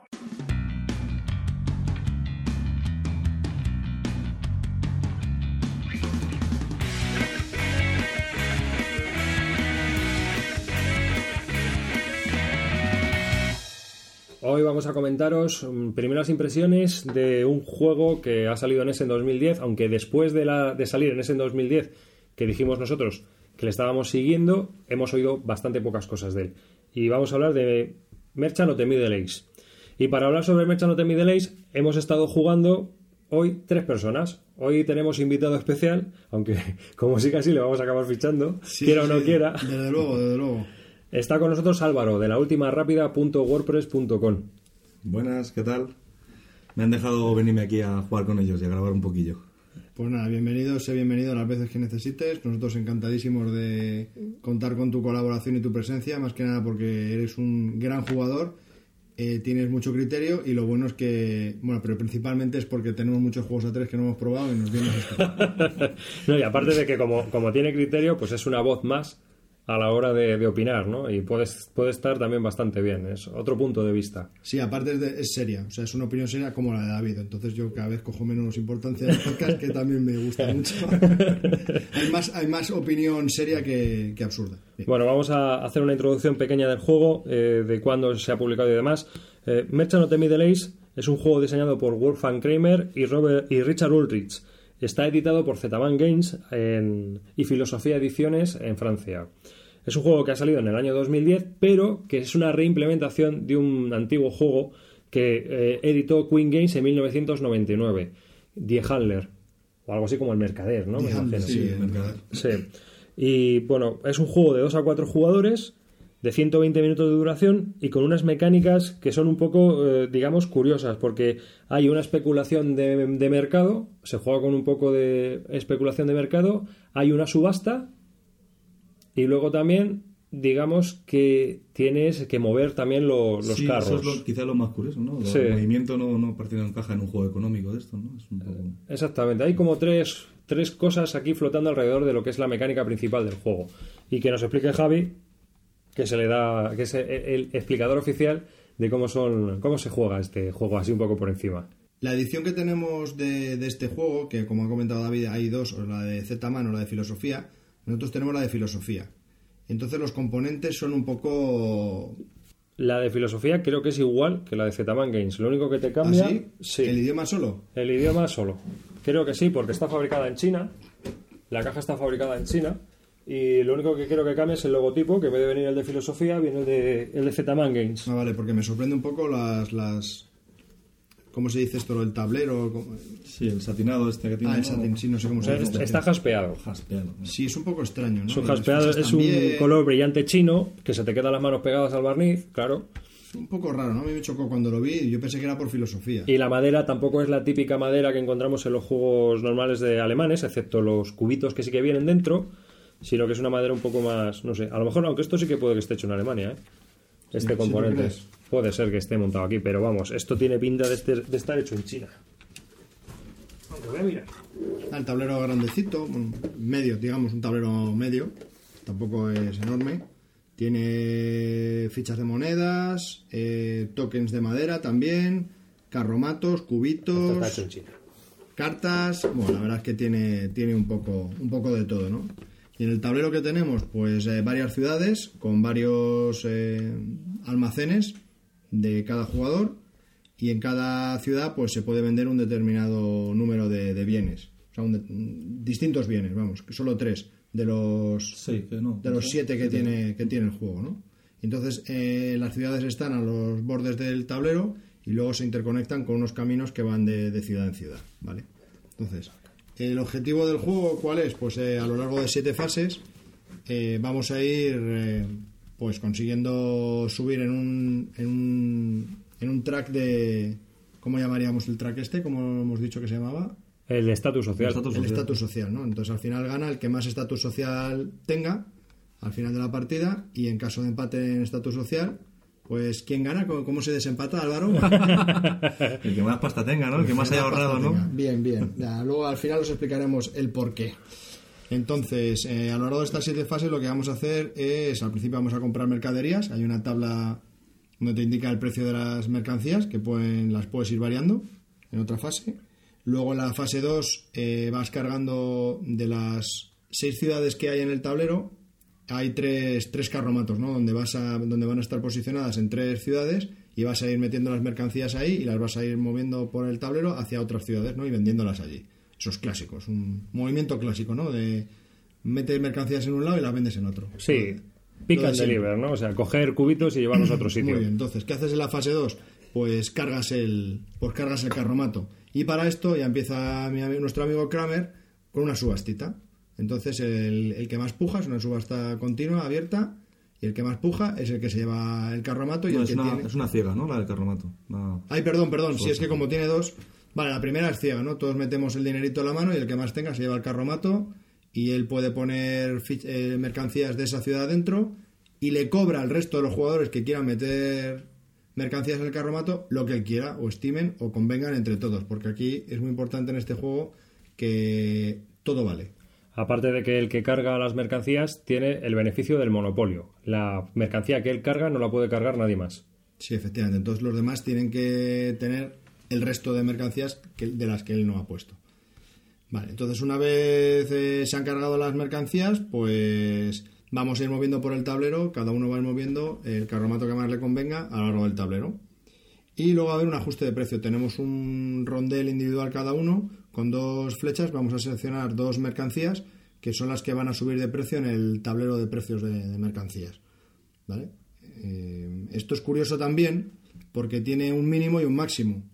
Pero a ver cómo os lo explico. Cuando va subiendo por el, precio, si por ejemplo quedan un espacio para llegar al final, a lo más alto del tablero, y dos personas han puesto que suba esa mercancía, pues se va a mover dos, que quiere decir que sube hacia lo más alto y el siguiente empezaría por abajo. Al mínimo, otra vez. Empe- Empezaría por el mínimo. Entonces, aquí hay otro puteo entre qué es lo que conviene si que suba lo mío, los otros suban. Hay especulación del mercado. Bueno, es un poquito fastidiado. Al principio parece que no entra mucho en juego, pero luego, a- después de tres rondas, empieza esto a tomar un, un papel determinante. ¿no? Crítico, diría yo. Sí, eh, luego en la fase 5 vamos a vender las mercancías. Pues si eh, los carromatos que están en juego han llegado a una ciudad, pues estas se venden al precio que, que tengan el, el mercado de, de mercancías. En la fase 6 vamos a subastar otra vez dinerito y subastamos unas cartas que te dan una serie de beneficios. Y estas cartas, pues la subasta en esta, en esta fase es, es abierta, ¿no? Aquí cada uno va diciendo un precio, el que pasa se descuelga y el que gana paga y, y se lleva la carta. Y lo que es curioso de esto es que se subastan mm, una carta menos de los jugadores. Entonces hay uno que cada ronda se va a quedar sin carta, lo cual pues ya tiene también su, su encanto. Y por último, en la fase 7, con el dinero que hemos obtenido de vender las mercancías y ta, ta, ta, pues lo que vamos a hacer es, primero hay que mantener el estatus social que tenemos. Eh, hay una tabla de estatus social que a medida que vas subiendo, pues te va costando más el mantenerlo y lo tienes que pagar. Si no, tienes que pedir un crédito.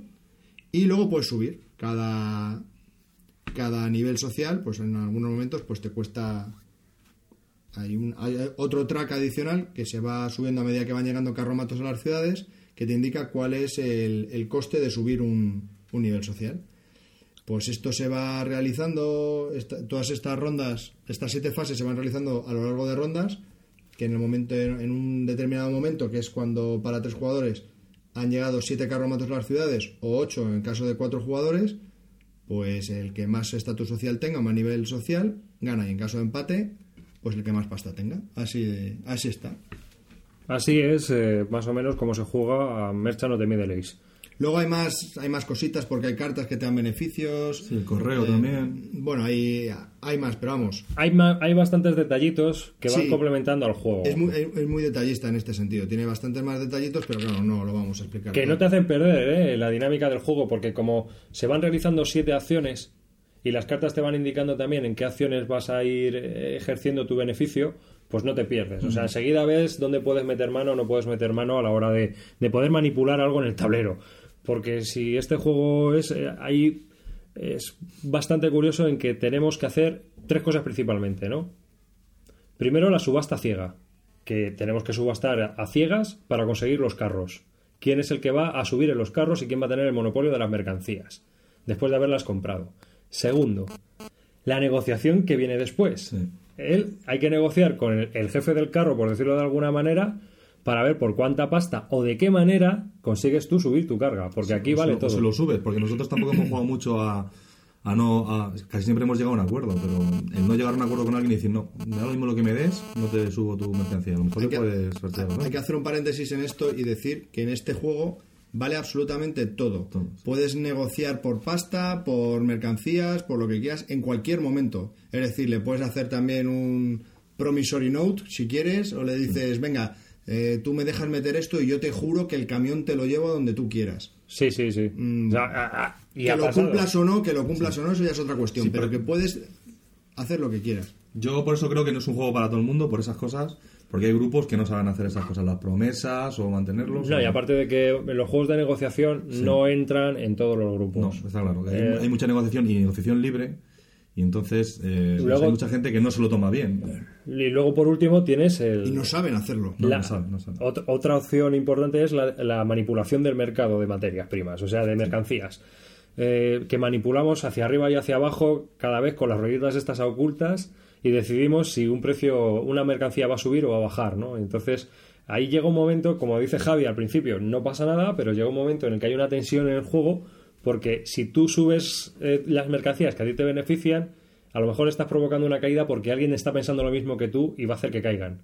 O sea, hay mucho... Sí, mucha psicología en esa parte. Y mucho faroleo. Faroleo, sí, porque ha pasado en el juego realmente que me estaban diciendo que iban a subir mi mercancía, entonces me iba a pasar, y entonces, a lo mejor para, para que pensasen que yo tenía que subirla más, para luego, porque claro, si te la suben lo suficiente, empiezas desde abajo. Entonces te interesa subirlo más todavía, ¿no? Para que no esté abajo del todo.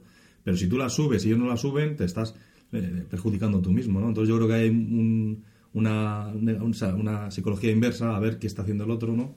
que yo creo que, que le da mucha gracia a esa fase. Yo creo que realmente es la mejor mecánica del juego, la parte de... Porque además es que solo puedes subir, no puedes bajar realmente. Sí, o subes o bajas de golpe. Como os habréis imaginado, este juego que lleva dinerito y cada vez que vamos eh, pujando, tal, tal, tal, está oculto, claro. O sea, en ningún momento se sabe el dinero que tiene el resto. Sí.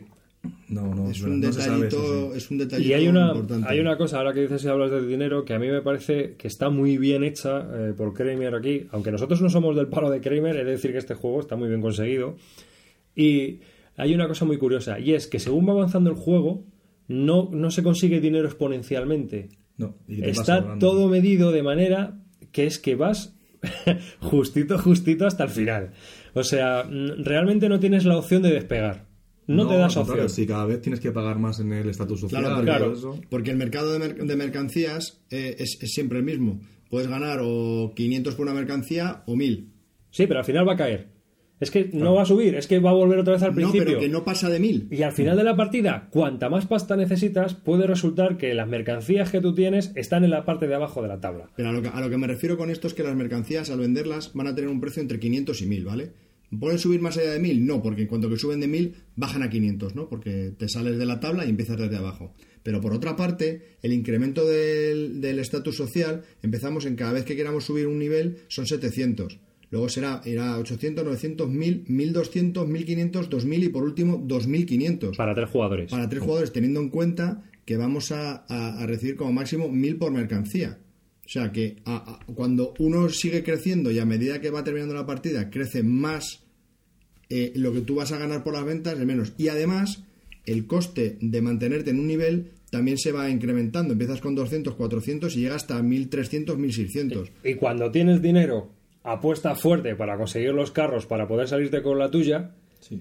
Y aquí ha habido luego luchas pírricas por 200 monedas de nada, Sí, sí, llevarse un carro porque es que ya no había ni Ya para no había dinero. Entonces, eso está muy logrado. A mí eso sí me ha, me ha encantado, lo del el, el- el hecho de cómo se mueve el dinero y el valor que tiene el dinero en las distintas fases del juego me, me y a- gusta. ¿no? aparte de que tiene un caos todo el juego en sí, que, que roza un poco, como Álvaro lo ha comentado, dice, joder, es que hay como mucho azar, pero en realidad por las cartas, Sí. el, el- el- el movimiento de los precios, los bonos que hay de también en las ciudades, porque Sí, las cada ciudad puede otorgar bonos a la venta de ciertos productos. O sea, hay un caos general y hay que con- intentar torear ese caos, no controlarlo, sino torearlo para poder ganar dinero. Sí, yo creo que, habiendo caos o no, eh, yo creo que Kramer ha calculado muy bien el dinero que vas a gastar y vas a, y vas a recibir por turno, y tú tienes que estar más o menos ahí. Si no estás en esos niveles de, dinero, pues te vas a quedar, o vas a tener que pedir un crédito, o te vas a quedar rezagado por no subir. Entonces, si hay, si hay caos por un lado malo para ti, por otro sitio va a haber bueno, tienes que jugarlo.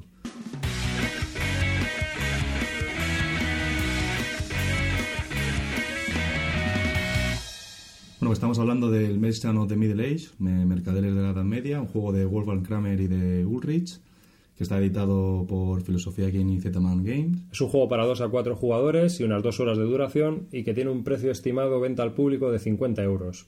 La dependencia del idioma, pues no es mucha, pero algo tiene. Las cartas, todas las cartas tienen algo de texto y la copia que tenemos nosotros, que es de filosofía, viene en francés.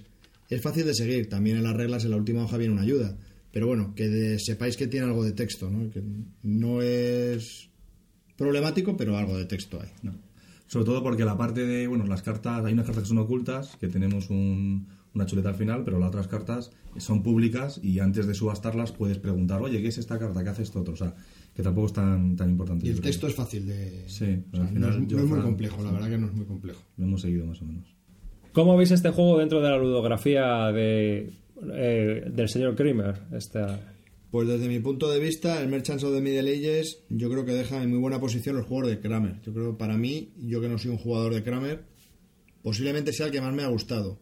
Pero tampoco me deja muy entusiasta. No sé, creo que tiene bastante azar con el tema de las cartas. No pueden ser bastante determinantes.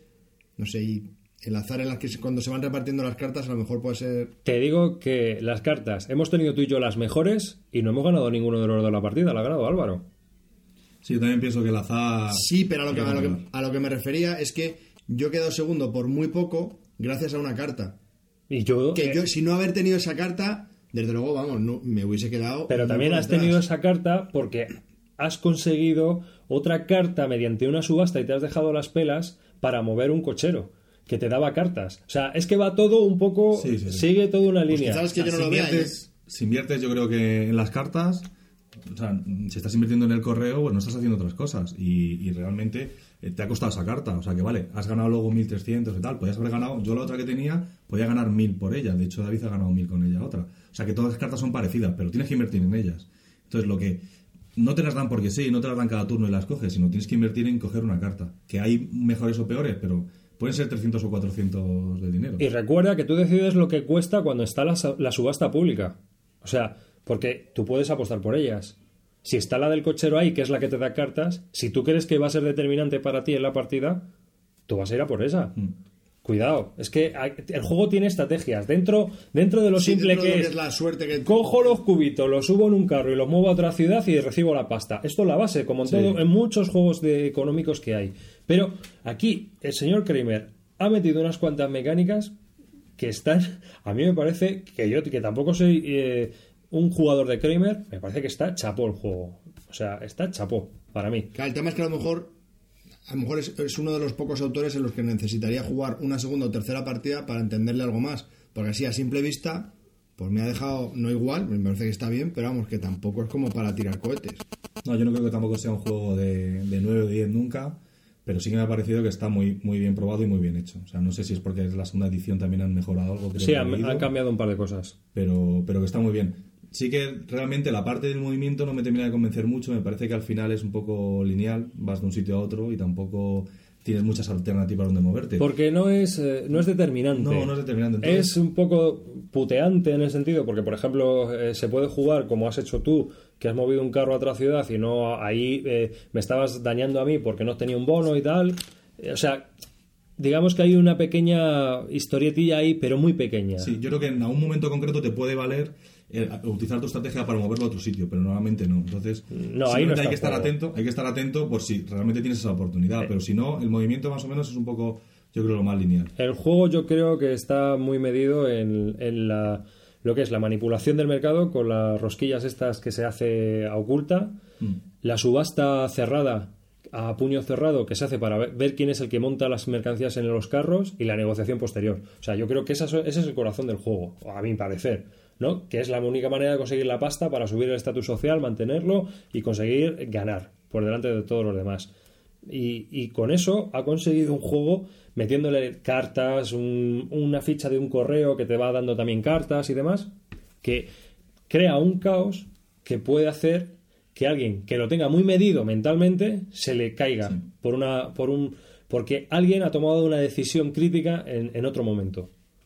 No, yo sí, porque realmente yo creo que es un juego que no puedes jugar tú solo, evidentemente, no solamente por la puja, sino porque todo, todo es psicológico, saber lo que van a hacer ellos. O sea, si tú piensas que ellos van a subir el, el mercado, pues tú no lo tienes que subir. Si piensas que te van a llevar a otro lado, tú no tienes que llevarlo. Si piensas que van a pujar mucho, con, la con el puño cerrado, la puja esa es brutal. Hay un momento que puja un 1000 y vosotros ibais a 200 y 100. Sí. Tienes que saber exactamente en qué qué- situación están momento ellos. darle claro. o no en qué situación si ellos van a si les interesa o no si, les- si no les interesa un carro para qué vas a pujar tanto entonces tienes que estar continuamente mirando a los otros o sea que es un juego que es totalmente Interactivo. interactivo Sí, porque totalmente, Merchants of totalmente. the Middle Ages es de 3 a 4 jugadores, ¿vale? No, no admite más. Entonces Mm. yo creo que es efectivamente el número perfecto tanto a 3 o a 4. Sí, a dos se tiene que quedar muy cortito. ¿se puede jugar a dos o no? No. Sí, sí. ¿Ah, sí?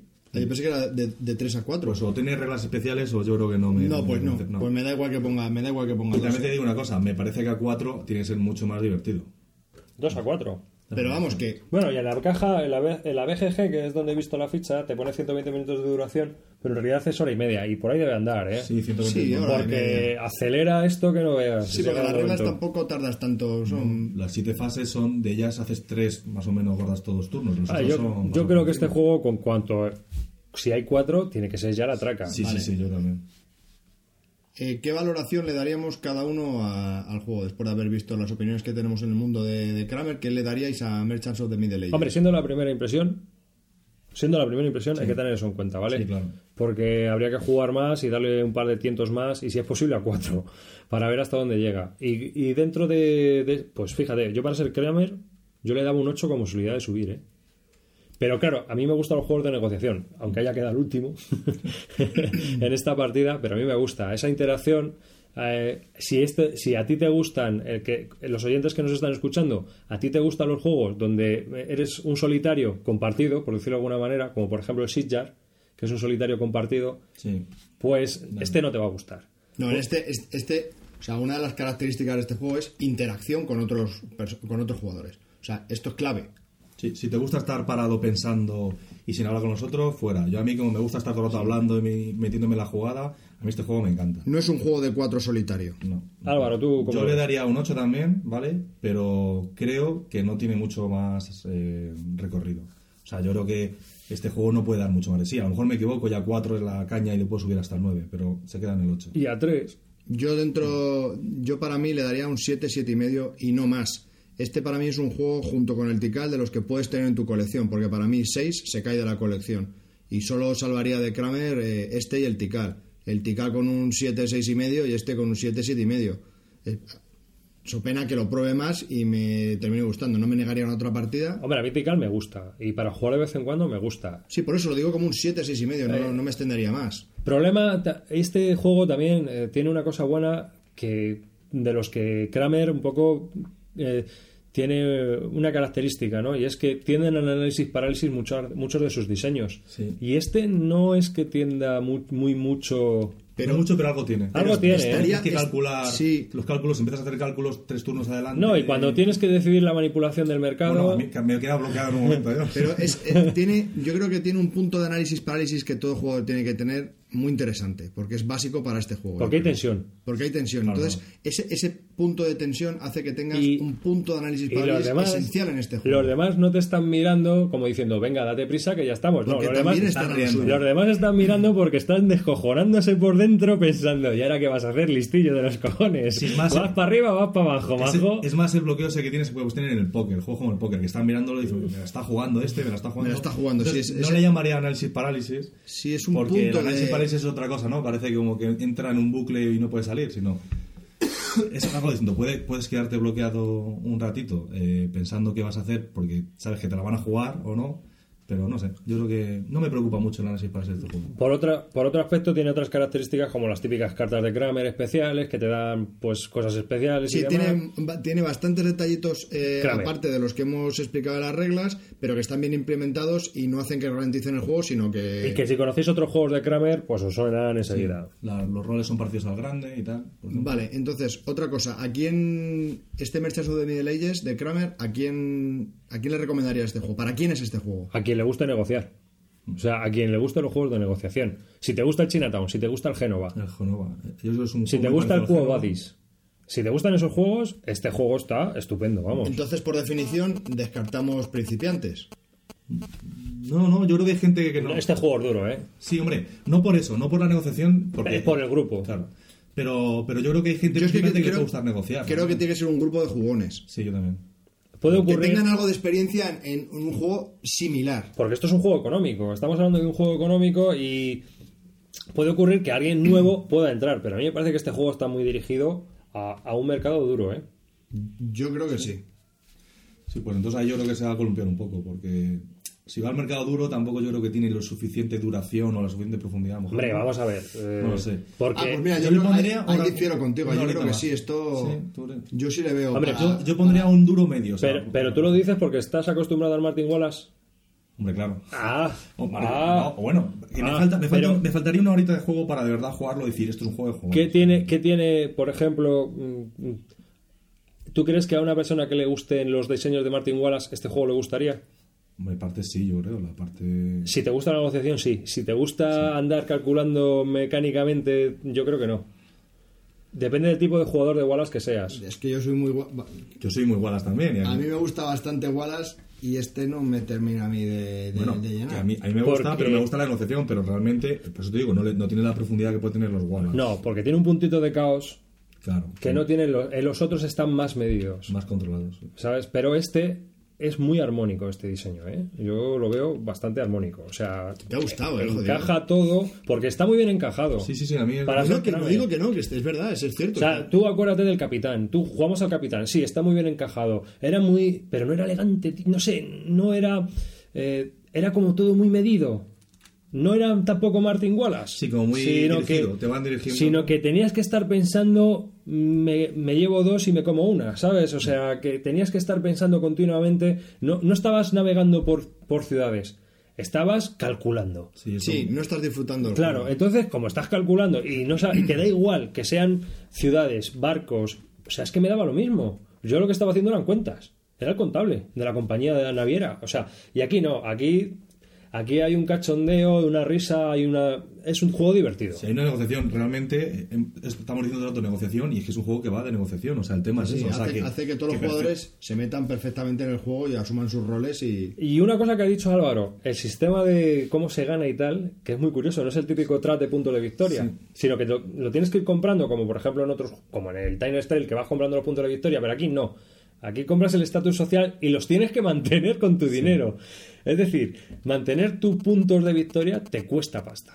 Sí, realmente en una, yo creo que en una época que todos los juegos que salen tienen lo mismo track de puntos de victoria que vas consiguiendo con X cosas, pues yo creo que una cosa así, que, que al final no es nuevo, esto ya tiene unos años, pero, pero yo creo que es un, un puntito original, ¿no? El que, el que tengas que ir ahí más o menos subiendo cuando quieras, pero que te cuesta el subir los puntos de victoria.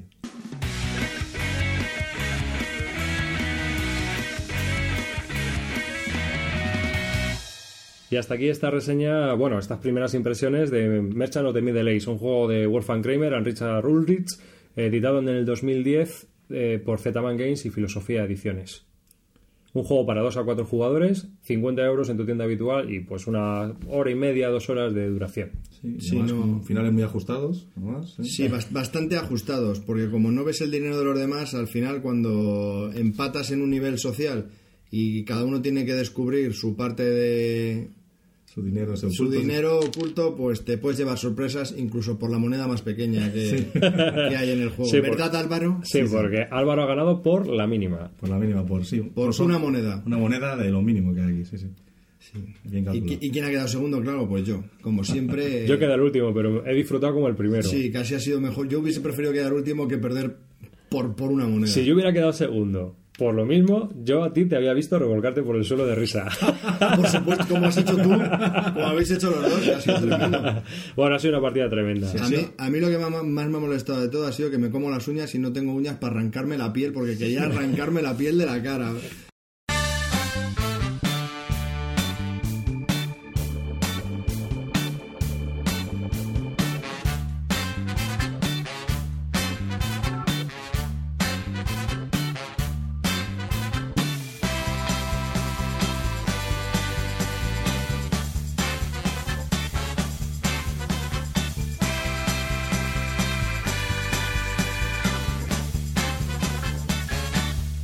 Después de esta reseña de Merchants of the Middle Ages a 3, junto a Álvaro, que estuvo con nosotros, vamos a comentaros los correos y comentarios de los oyentes.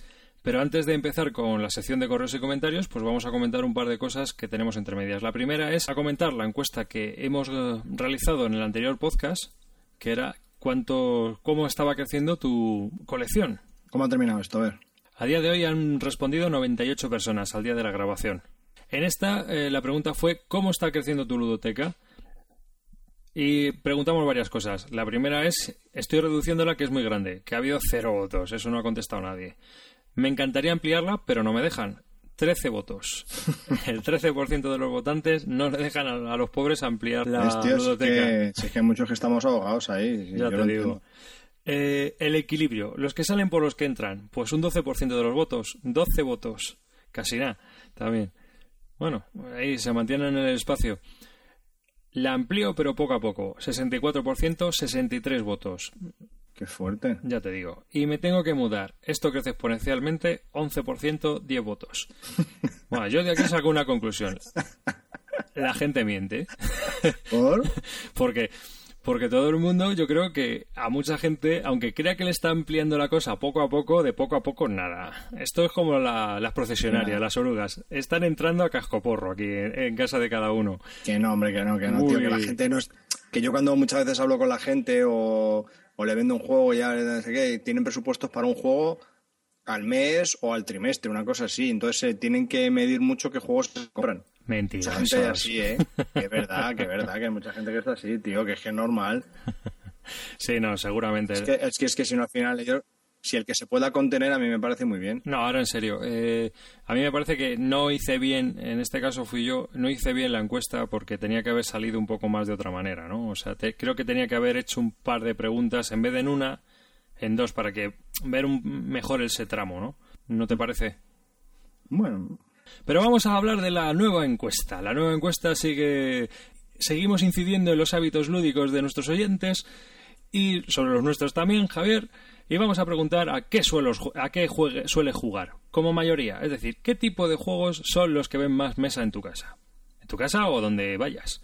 o en tu grupo de juego. Entonces yo he pensado en infantiles, que es lo que hay. A ver, o sea, pues tengo hijos pequeños y pues bueno, pues esto es lo que hay. Party. Es que con las copas no doy para más. O sea, es así. Es así de Sí, sí, triste. así es, así es. Y así es. Familiares. Pues eso, que con la familia, pues familiares. Es que no para, sí. ¿Eh? Eurogamer Senior, estos alemanes, ¿no? Eh, un poco Martin Wallace, el Puerto Rico, cosas así, ¿no? Kailus, etcétera. Eh, basura americana, viva la simulación. Abstractos, yo soy elegante y, por supuesto, Wargames. Y podríamos hacer, que se me ocurre, eh, Wargames monstruosos, ¿no? Claro, pues si pones War- Wargame monstruosos tienes que poner la, la de moda. ¿Cuál? 18XX. Pero esos son Eurogamers monstruosos. ah, vale, vale. No, no, pon Wargame solo, tío. Solo pongo Wargames. es que, es que también por otros oyentes, yo creo que hay gente que tiene varios grupos de juego. Sí, eh, no, pero esta, esta mm, voy a dejar que contesten a varios, ¿vale? Mm, vale. Esta voy a dejar que se pueda contestar a varios a varios puntos antes de votar. Claro, que hay gente que tiene varios grupos de juego o, no siempre juegan a infantiles o... Efectivamente. Claro, claro. Por eso, por eso, que, que puede ser, ser la historia de que es que yo estoy entre mitad y mitad, o sea, y... Ah, ¿Sabes lo que te ha faltado? ¿Qué? Solitarios. Ah, solitarios. Pues también la ponemos, venga. Vamos, Onanismo lúdico. onanismo lúdico. Así es.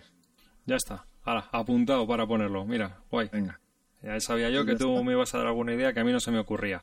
Y bueno, pues esta va a ser la encuesta del próximo, hasta el próximo episodio, hasta el, el episodio 39, ¿no? ¿Qué Así que, juego sueles jugar? Y va a estar abierta, no va a estar solo a una opción en determinada, sino que va a estar un poco más abierta y se va a encajar más en todos los grupos de juegos a los que vosotros jugáis. exactamente, que puedes elegir, vamos, no va a haber Sí. problema.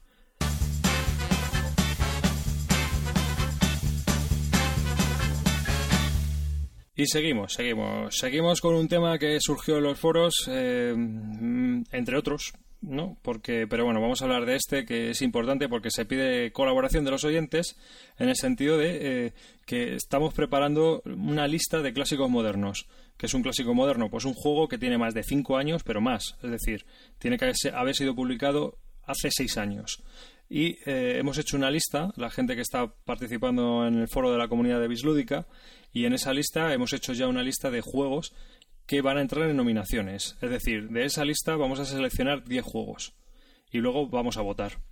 ¿Cuáles son los dos o los tres juegos, seguramente sean tres, que van a iniciar nuestra lista de clásicos modernos? Todo el mundo puede participar para dar ideas como clásicos modernos y todo el mundo puede participar si no quiere dar ideas luego para votar. ¿vale? Exactamente. No Pero- es una excluyente de la otra. Pero vamos, que tenemos pensado, yo tengo pensado cerrar la lista de clásicos modernos eh, de no- para hacer nominaciones eh, en un par de semanas y pedir ya a la gente que casi casi que empiece a, a pensar en cuáles son sus 10 juegos nominados, ¿no?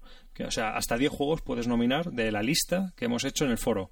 Así que pondré el enlace en la lista de temas y quien quiera participar, que participe y que esté un poco atento. Aunque luego también en el, en el podcast 39 ya pediremos para votar nominaciones.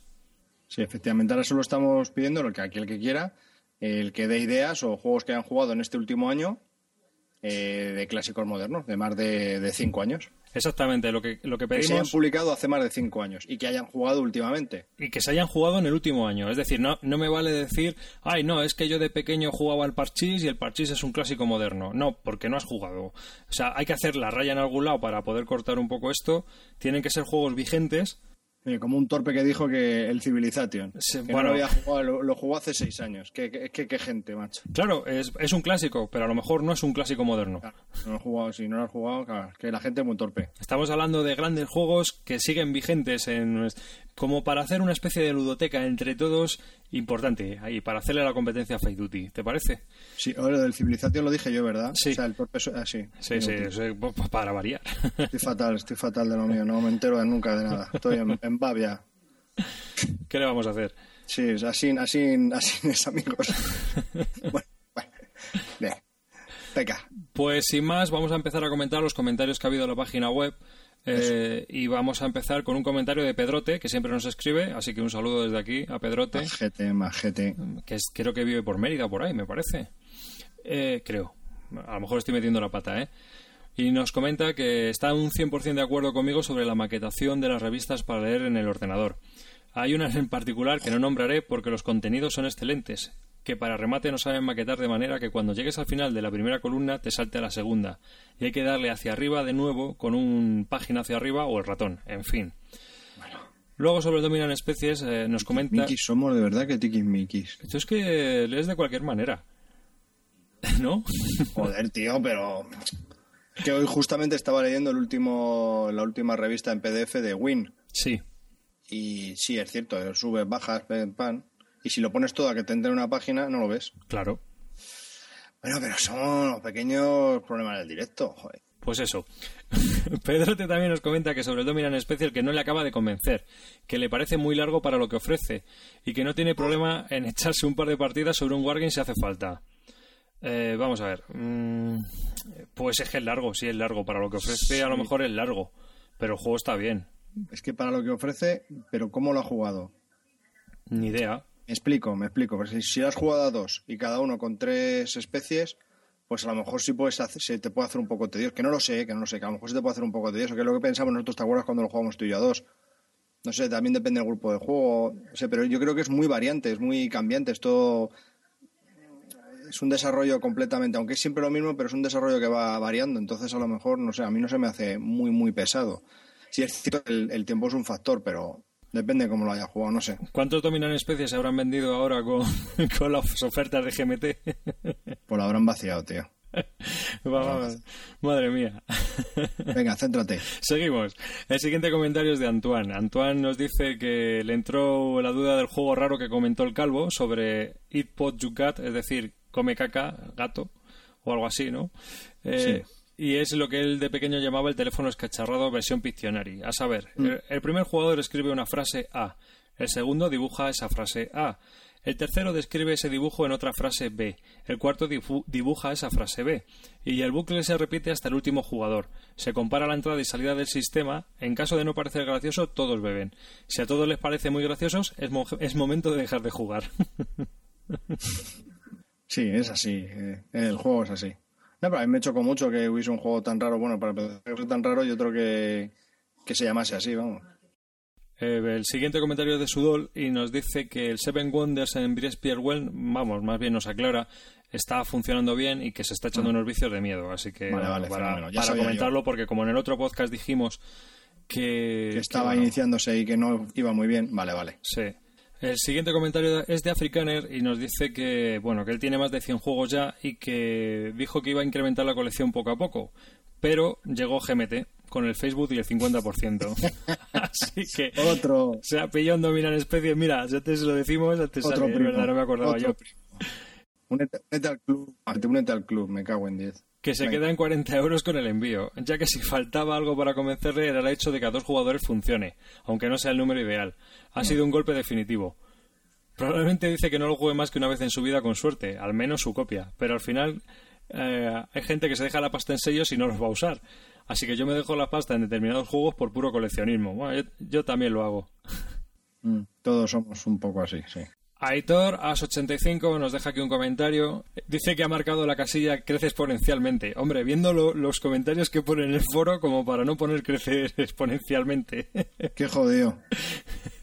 y eso que se había marcado como objetivo ir poco a poco. ¿Ves? Ya te lo he dicho yo. Comprar más juegos clásicos, pero luego le llegó la fiebre de los 18XX y se fue todo al garete. En fin, ¿qué, qué se le va a hacer?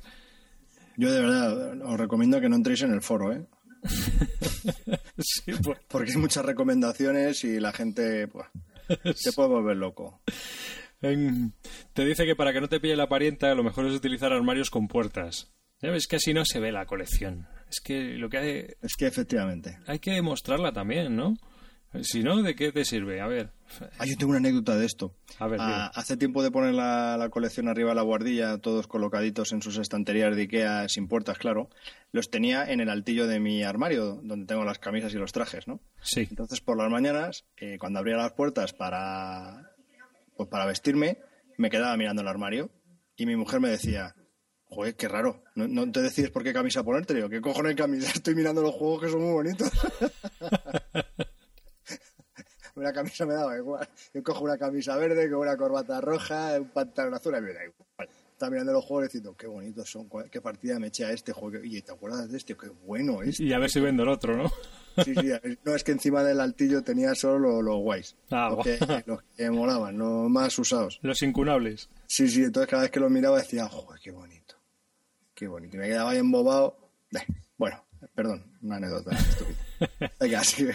Nos comenta también Aitor que en cuanto al tema de las adaptaciones de videojuegos a juegos de mesa, que está contigo. Que es cierto que los dos son juegos, pero que son ligas distintas. Cada uno tiene sus puntos fuertes y sus puntos débiles. Claro. Excepciones siempre hay, claro.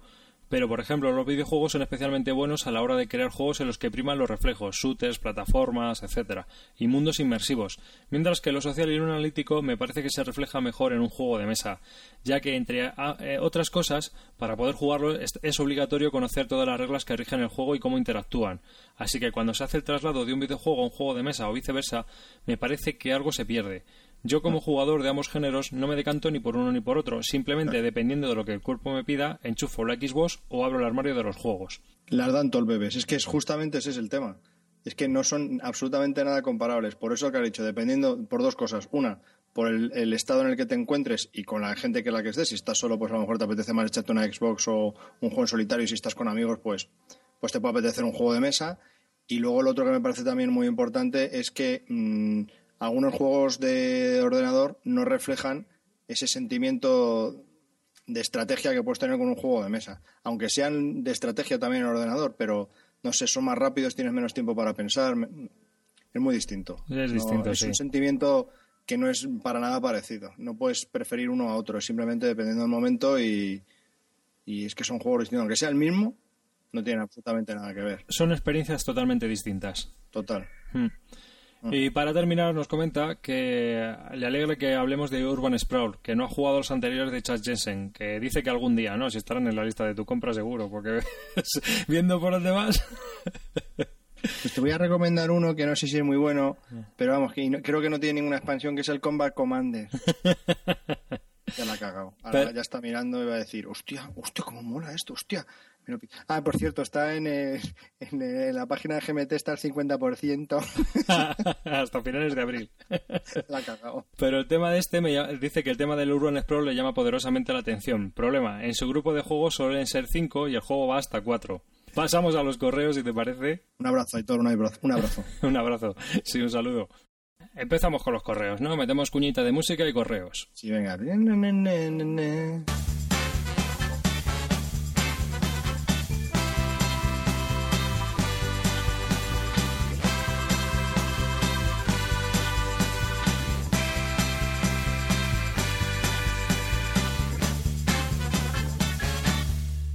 Zacatrus es una nueva tienda online que va a salir. Y bueno, pues eh, la comentamos en el correo porque también así nos han mandado un correo, se han puesto en contacto con nosotros, son oyentes nuestros.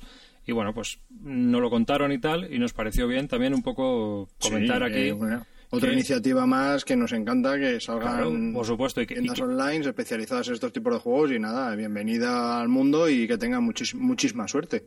Efectivamente. Y que, pues, cuando oigáis este podcast ya estará abierta. La podréis encontrar en zacatrus.es. Y bueno, abrió el 13 de abril. Es una tienda especializada en juegos de mesa. Tienen como objetivo, pues eso, tener un gran catálogo de juegos de mesa, un montón de referencias y eh, cosas así curiosas que nos han puesto en el mail, pues que van a realizar envíos gratuitos a partir de 50 euros y que van a hacer un 10% de suscripción a su newsletter. Así que, bueno, pues ahí tenéis una alternativa más para poder mirar y comprar juegos. Otra nueva tienda online que, pues, que esperemos que, como a todas, pues sigan para adelante, ¿no? Que bienvenidos y que mucha suerte. Que haya cada vez más gente que compre juegos de, este, Efectivamente. de este tipo que comentamos nosotros en nuestro podcast y que tire para adelante. Otro brazo del pulpo. Ahí Otro está. tentáculo. Ahí está.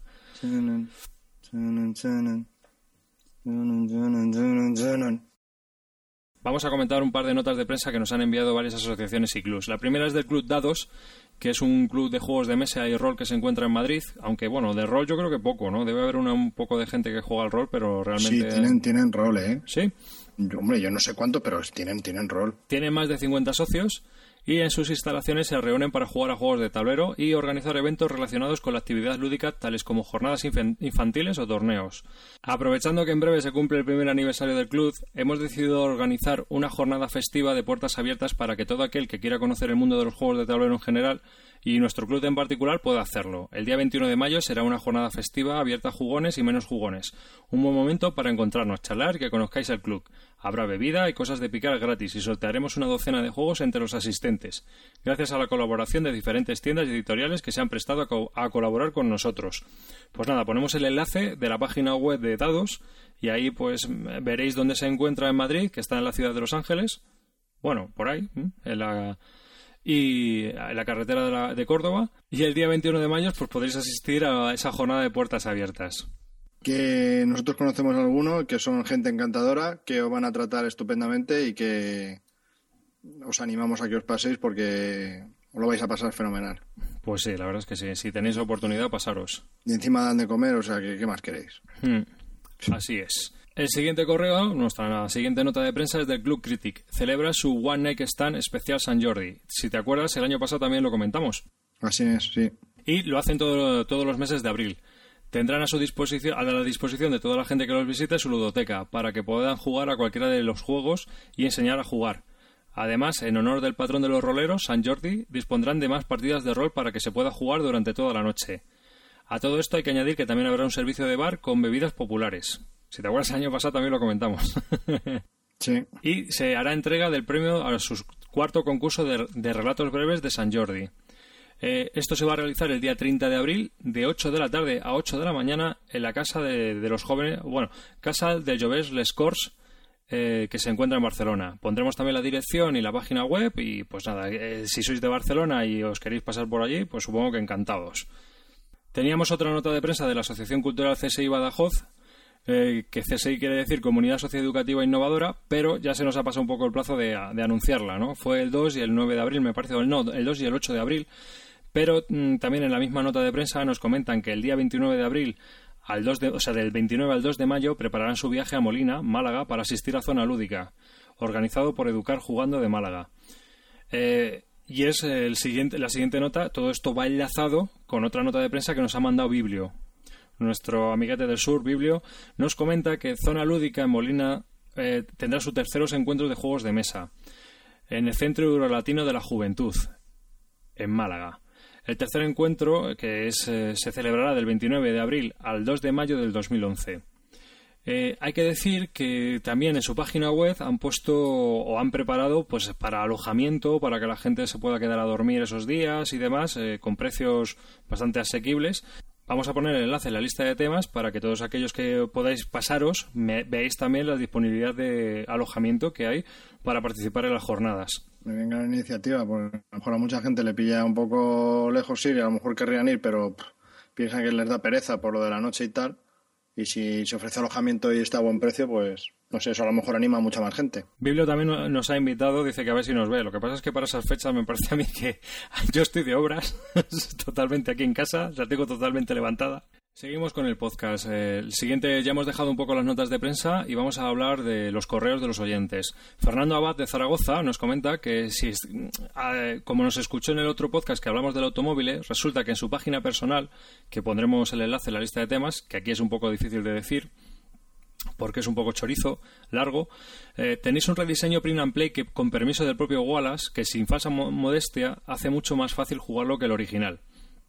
Hay que imprimir muy pocas cosas, no lleva mucho curro y cree que es un juego para tener. Y eso que es más del palo de mis juegos que de los tuyos, señor Calvo. Bien, bien. Comenta que hace falta varias piezas para poder jugar como de otros juegos, ¿no? O sea, habrá que canibalizar otros juegos o tener piezas extras, como fábricas, cubos, meeples y algunos barriles. En- nos deja también una imagen para que podamos ver el- cómo quedaría con, con esas piezas. Y bueno, pues también lo pondremos en la lista de tema. Pondremos los dos enlaces para que aquellos que os queréis hacer un automóvil de print and play, pues tengáis la opción. Y bueno, para terminar nos dice que cuidadín, que cuando dice que es del palo de los juegos, eh, no quiere decir que sea un guargamero, sino que le gustan los juegos con chicha, que muy pocos fillers le gustan, pero que los juegos tienen que tener algo de azar, para que salpimente, pero no empalague. Y que los cálculos que haya que hacer no sean de calculadora y de análisis parálisis. Por ejemplo, el Power Grid no le va mucho en eso. Nuestro próximo correo ha sido de Antonio Molina, de Murcia, en el que nos comenta que llegó a nuestro podcast por pura casualidad y no es aficionado del género. Siempre me han gustado los juegos de mesa y por una otra razón, pues nunca los ha podido disfrutar. Hace poco que tiempo descubrió que existía este mundillo fuera de los típicos como el tabú, trivial y demás, demás. Y su primera adquisición fue Los Hombres Lobos de Castronegro. Y tuvo bastante éxito en las reuniones de amigos multitudinarias. Y en Murcia hace poco descubrió una tienda que tiene montones de juegos frikis, compró el Time's Up, palabreadas con muchos amigos, a los que la mayoría les gustan bastante y también ha ido muy bien. Y sin embargo me he quedado con ganas de más. Hace un mes le regalé a un amigo los colonos de Catán y después de una partida de cuatro definitivamente me despertó el gusanillo y me dije necesito hacer un grupillo pequeño para adentrarnos más en este mundo. Ya, ahí vas, ahí ya estás entrando, chato. Así que estoy intentando juntarme con otros tres o cuatro de manera un poco regular. Las cuestiones que he intentado instruirme de alguna manera en los tipos de juegos, por si son Eurogames, Wargames, etcétera, pero me pierdo. Sí, la verdad que vuestro podcast que intento seguir con mucho interés, me pierdo con términos, nombres editoriales, etc, etc. Y de verdad me siento bastante ignorante ante tanta información que me creo que sería muy útil. Sí, pero claro, es... sí. Vale, bueno, sigo. Al. ¿Podéis recomendarme alguna guía, página web, etcétera, a ser posible en español, en donde pueda aprender los tipos de juego, las mecánicas, las editoriales, autores, bla, bla, bla, para poder hacerme una idea? Bueno, pues yo le, le conté pues de algunos blogs que se encuentran en Planeta Lúdico, eh, que es el agregador de blogs que nosotros creamos. Le, le mandamos un mail con, con los blogs más, eh, digamos, eh, que, que comentan juegos básicos de Planeta Lúdico, que conocemos nosotros, porque son los que están allí, pero no sé si habrá alguno más. Y bueno, le comenté, pues, por ejemplo, el de cargada de juegos, el de cargada de libros, el de jugando en pareja, el de me como una y cuento 20, o sea, blogs eh, que hablan sobre todo de juegos básicos, ¿no? Mm, Seguramente ahora que estoy hablando de memoria me dejo alguno, perdonadme, pero bueno, eh, es lo que le comenté. Y bueno, también abrió un tema en el foro, si te acuerdas, Javi, donde va contando un poco sus experiencias así de, de novatillo. Ah, ¿es este Antonio Molina? Sí, este Ah, es. Es Y- que tiene, un- como tiene un nick muy raro, Claro, es que se lo comenté yo en, se lo comenté yo también en el correo. Digo, pues si quieres eh, hablar o preguntar algo, porque también le di una lista de juegos. Él preguntaba juegos básicos y claro, yo le hablé de los que también se habla en el foro, que es el de progresión en juegos, que es el de eh, el Alhambra, el Carcasón, el Catán, pues Aventureros al tren. Aventureros al tren, que son juegos muy básicos, que son Sí, para verdad. iniciarse en, en lo que es el hobby ¿no? de los juegos de mesa y tú a partir de ahí ya eh, creo que ya puedes empezar a experimentar y decir, a ver con qué me atrevo, ¿no? Entonces lo que está haciendo Antonio es, es explicarnos sus experiencias, eh, contarnos la tarde que ha pasado con sus amigos jugando a ese juego, ¿no? Qué impresiones han tenido todos, cómo se ha desarrollado la partida, si lo han entendido bien o no. Y la verdad que está bastante curioso, ¿no? Porque es un punto de vista que como a nosotros ya nos viene un poco de lejos, no nos acordamos cuando empezamos, está muy bien, está muy bien. Verdad que aparte lo, lo explica de una manera eh, muy, de- que se lee muy fácil, ¿no? Así que bueno, pues nada, eh, le recomendamos lo típico, ¿no? Que yo creo que son juegos pues muy básicos y que mm, para iniciarse son lo, lo que uno siempre necesita, vamos. El siguiente correo es de Pirandargallo. Pirandargallo nos escribe lo siguiente, que le ha entrado un poco de hype con el tema de los Crayon Rails y que más concretamente después de escucharnos hablar del Nippon Rails. Lo ha visto la BGG y que tiene una pintaza estupenda. Me fascina la idea de que se- las rutas se puedan crear con esas pinturillas que aquí en España son los plastidecor de toda la vida. Pero como son esos tableros, son acetatos, son de papel, pues eh, son es un tablero de cartón con una lámina plastificada, o sea, por decirlo de alguna manera, va plastificado con una lámina de, de, de barniz o de plástico, así de simple. Hay Si que se pinta sobre el tablero y luego tú al final lo tienes que borrar. Exactamente. Mm, Si tienes un acetato, mejor ponerlo encima, una plancha de PVC o un acetato o lo que sea. Con varios celos para que no se mueva porque si no la has cagado. Exactamente. Y, ya pintas encima de ese tablero con los rotuladores y así puedes, digamos, eh, ser agresivo con el alcohol a la hora de limpiar el acetato y no el tablero. Que te- al final, pues, si pintas mucho el tablero, se va a quedar manchadito por todos lados. También nos pregunta si tienen marcadores, billetes, tarjetas de compañía y que le hablemos un poco más de ellos para instruirle. Pues a ver, estos juegos mm, de lo que se trata es de ir haciendo rutas. El juego termina cuando, cuando llega uno a 250 millones en el turno o se unen seis ciudades, me parece, de las siete que hay, por lo menos en el Pyre Builder, ¿verdad? Sí, más o menos así, sí. No, no creo que dependa que, que de- en los otros juegos difieran mucho las condiciones de victoria, ¿eh? No, no, van Tienen que estar todos, porque yo creo que lo que difiere aquí son los escenarios. Sí, lo- el mapa. El mapa, vamos. El mapa y las ciudades, que mm, aprendes bastante geografía, la verdad. Eh, ¿Por qué? Pues porque llevamos un tren. Mm, Nosotros tenemos un tren que vamos moviendo por el tablero con un movimiento. Al principio es 9, pero luego podemos comprar, aumentar ese tren por 20 millones. Podemos comprar un tren mucho mejor, que o lleva más carga o es más rápido, ¿no? O ya el tope de los topes, que es rápido y lleva mucha carga.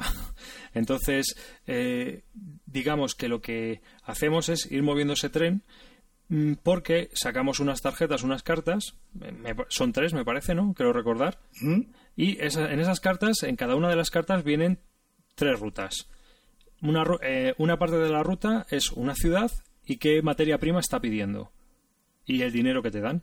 Entonces puede ser, por ejemplo, llevar petróleo a Phoenix y te dan 35 millones. Eh, y si tienes que llevar turistas a Las Vegas, te dan solo 15, porque hay, los turistas están más cerca y demás. O sea, dependiendo de las distancias y de dónde esté cada una de las materias primas y a qué ciudad haya que llevarla, pues así son de, de, cuantos, o sea, de cuantiosas las cantidades que vas a, recibir. Entonces, en el juego tú tienes que ir haciéndote combos e ir escogiendo las cartas de manera que puedas cubrir dos o tres mercancías a la vez, ¿no? Por decirlo de alguna manera, para ir ganando mucho más dinero que los demás. El caso es que te vas moviendo por el tablero llevando mercancías que recoges en unos sitios que es... En, todas las ciudades son productoras de algo. O, o, alguna región es productora de algo, ¿no? Entonces tú eh, pasas por ahí con el tren, cargarías en esa ciudad lo que fuera o fuese y ahí te lo llevas a las ciudades objetivo donde están reclamando esos, esos, esos, esas materias. Y ya está. Y cuando llegas allí, pues a lo mejor tienes la suerte de que allí puedes recoger ganado y te lo puedes llevar al otro lado del mapa que te dan dinero por ello. Entonces, si el tren es, eh, es bastante bueno y tienes más posibilidades de carga, pues puedes llevar hasta tres materiales. Y, bueno, pues así, moviéndote por el tablero, la verdad que el mecanismo es muy sencillo. Lo único que tienes que un poco que pensar en cómo realizar el combo, ¿no? Para maximizar un poco tu, tu viaje. Sí, es, es, lo que ocurre. Llega un momento en el mapa, eh, por eso estos juegos siempre decimos que son para dos o tres jugadores. Que más de dos o tres jugadores, pues la cosa se empieza a complicar bastante, más, más que nada por los tiempos perdidos. Eh, tienen mucho tiempo perdido a partir de cierto momento en el que ya tenemos mucha ruta hecha y lo único que hacemos es intentar optimizar esa ruta. Es decir, no me voy a gastar dinero en llegar a cierto punto del mapa porque con lo que ya tengo hecho y las rutas que ya tengo conseguidas, mmm, según las cartas que me van saliendo, pues puedo ir cubriendo, ¿no? Y ya de lo que se trata es de, de llegar hasta el final. Entonces, eh, cuando juega mucha gente, eso ya se puede hacer bastante pesadito. Hay veces que el juego dura más de lo que debería. Sí, porque ese es el, el único, la única pega que tiene este juego es que, que no es una hora de juego. La primera hora la pasas bien porque estás creando, y está, pero a partir de la segunda hora de juego empieza ya a haber demasiadas rutas y ya empiezas a seleccionar mucho y empieza a ser un poquito aburrido, que, que sigue siendo entretenido, pero ya no es igual que al principio. Y son juegos que, pues eso, que están entre las dos, tres horas y siempre haciendo lo mismo, pues bueno. Nah, llega un momento en el que, mmm, no, incluso esa parte, aunque sean 20 minutos, se te hace un poco pesada, pero están bien, a mí me gustan. No, no, me gustan, pero sí, yo también lo recomendaría para jugar con, con poca gente, dos, tres. Sí, jugar con seis tiene que ser un infierno de narices. Sí, bueno, a lo mejor hay algún mapa que, que es más proclive a jugar así con seis que sea más rápido, pero vamos.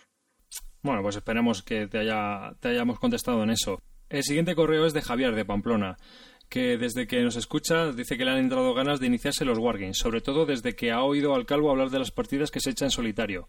A ver, a ver, a ver, espera, espera, antes de que sigamos, antes de que sigamos. No volváis locos.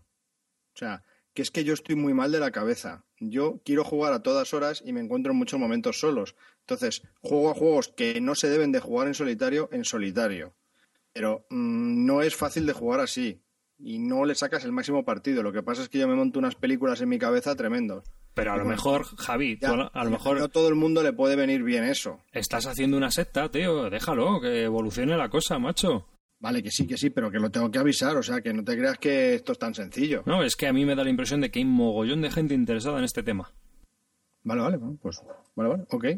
Así Venga, que... sigue, perdón, perdón. No, no, para nada, para nada. Eh, dice que podíamos tratar el tema de la iniciación en los Wargames y cuáles son buenos para jugar en solitario. Le gustaría adquirir uno de estos dos, Combat Commander Europe o ASL Starter Kit 1.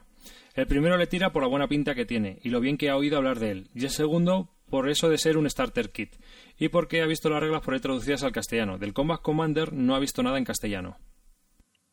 Bueno, pues sí, del Combat Commander Europa están las reglas en castellano, por supuesto, y un manual de ayuda a las reglas también. O sea que para todo tienes ayudas para aburrir. O sea que, y eso ya es un poco como tú te sientas más cómodo con algo. Yo creo que para iniciarse, yo creo que sería más sencillo un Combat Commander Europe. Si vienes, si vienes de los Eurogames, sí. Entonces, por- en, en- en dos sentidos. Si lo quieres jugar en, tú en solitario, es mucho más fácil jugar al, comba- al, al Combat Commander que al ASL. Principalmente porque tiene menos reglas y, y vas, a, vas a poder jugar tú solo mejor.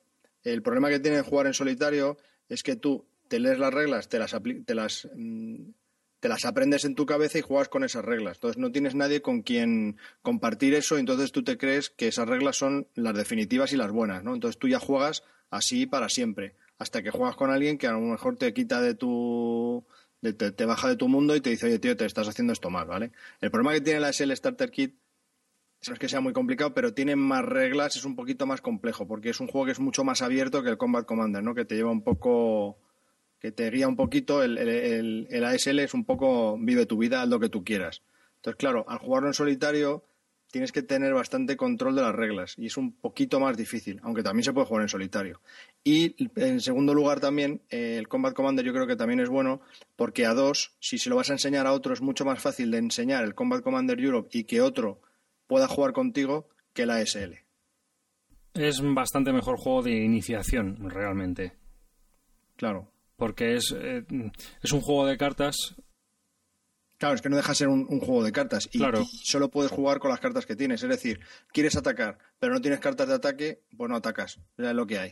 Claro, Pero en efectivamente. el ASL puedes mover, puedes atacar, puedes contraatacar, puedes hacer lo que tú quieras, puedes irte para aquí, puedes irte para allá, lo que tú quieras. Entonces, claro, al ser tan abierto y tener todo el escenario para ti, pues claro, se te, ofrece, se te ofrecen posibilidades. Y si tu contrincante pues decide hacer algo, tú sabes que se puede hacer, pero tienes que mirar las reglas, saber cómo exactamente cómo podría pasar por ahí. Es un poco, poco más dificultoso y enrevesadillo, pero vamos. Yo te recomendaría más el Combat Commander Europe, Yo también. de- de inicio. Y al otro, pues si te gusta ese, pues pegar el bote si algún día te apetece. No, el tema es que el starter kit está tirado de precio. También. Es que eso es un, un tema. Pero ya te digo, se te puede hacer un poco dificultoso, especialmente si es tu primer Wargame. O uno de los primeros, ¿eh?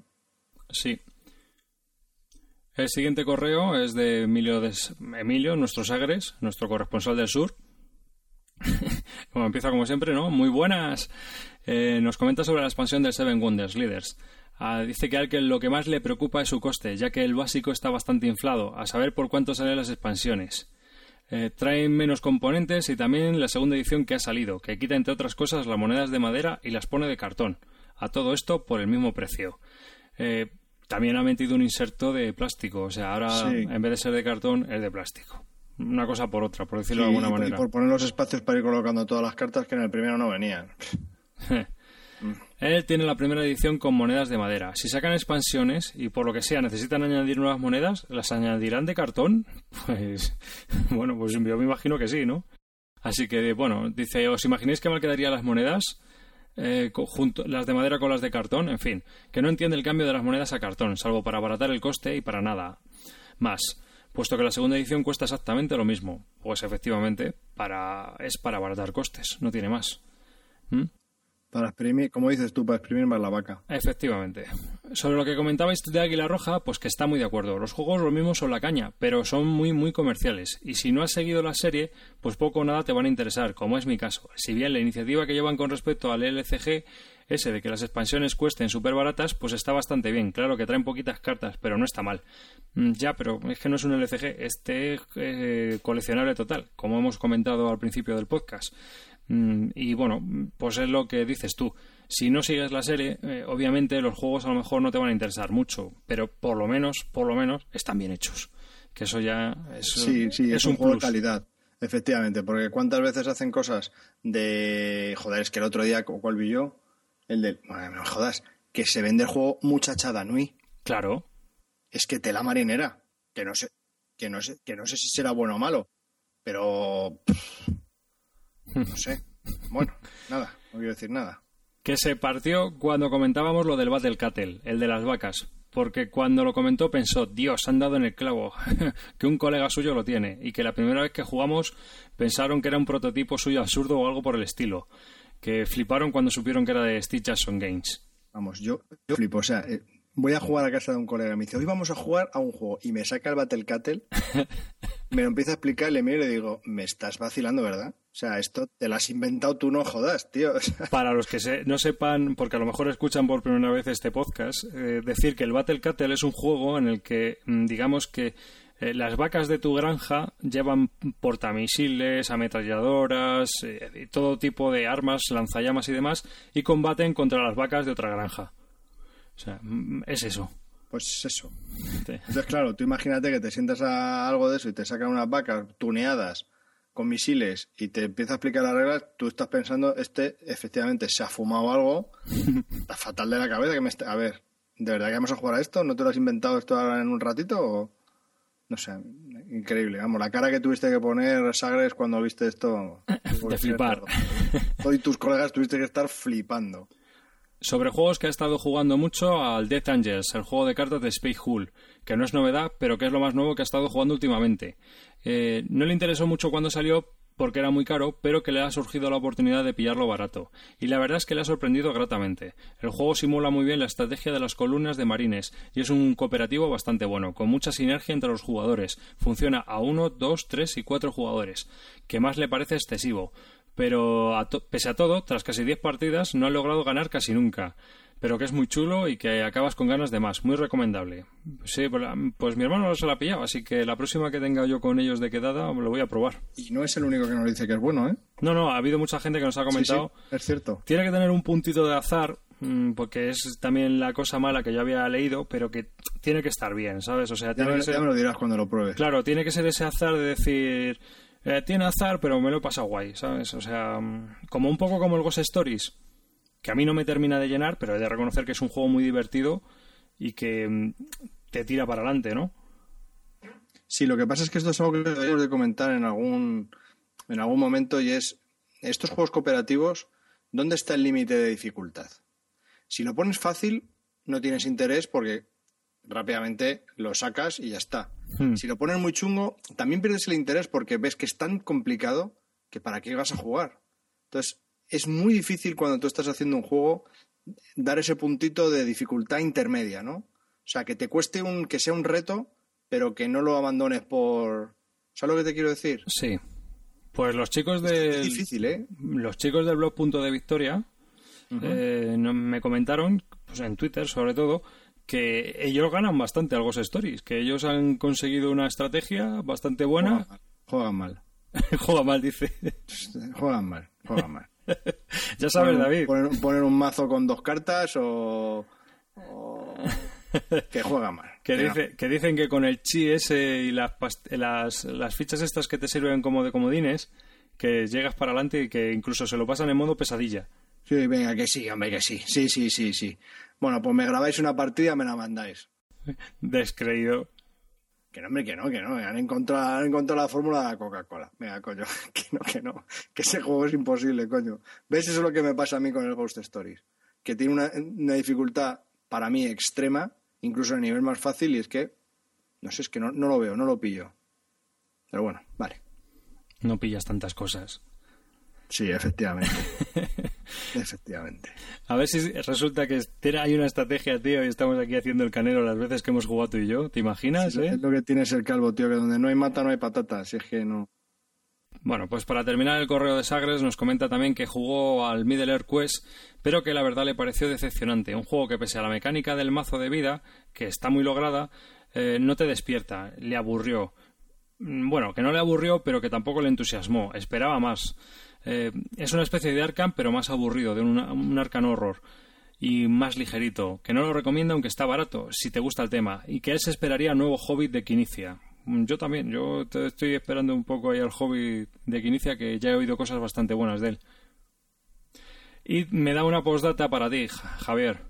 A ver. Que cambies el Thunderstorm por el Mechas and Marauders. O pues venga, cámbiamelo tú, jodido.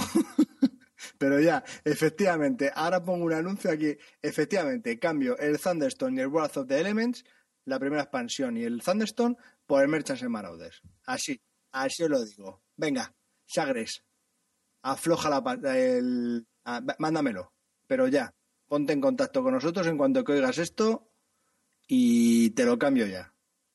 Carlos Cañizares nos comenta lo siguiente. Como Padawan que soy, me gustaría escuchar vuestro consejo, para lo que os cuento la situación. Ha jugado juegos de rol en su niñez. Después ha jugado a Warhammer 40.000 durante la adolescencia. Mi temible ejército Eldar descansa desde hace años en una caja, nos comenta. Y después es adulto, se casa, trabaja sin parar y deja de jugar. Me suena a mí eso de mucha gente. Hace un par de años descubre los Eurogames. Empieza a leer la BSK, la BGG, y se empieza a enterar de lo que iba, de qué va esto. Así que haciendo caso a los Jedis, empezó a jugar a colonos de Catán. Acertó. A su mujer le encanta. ¡Qué suerte!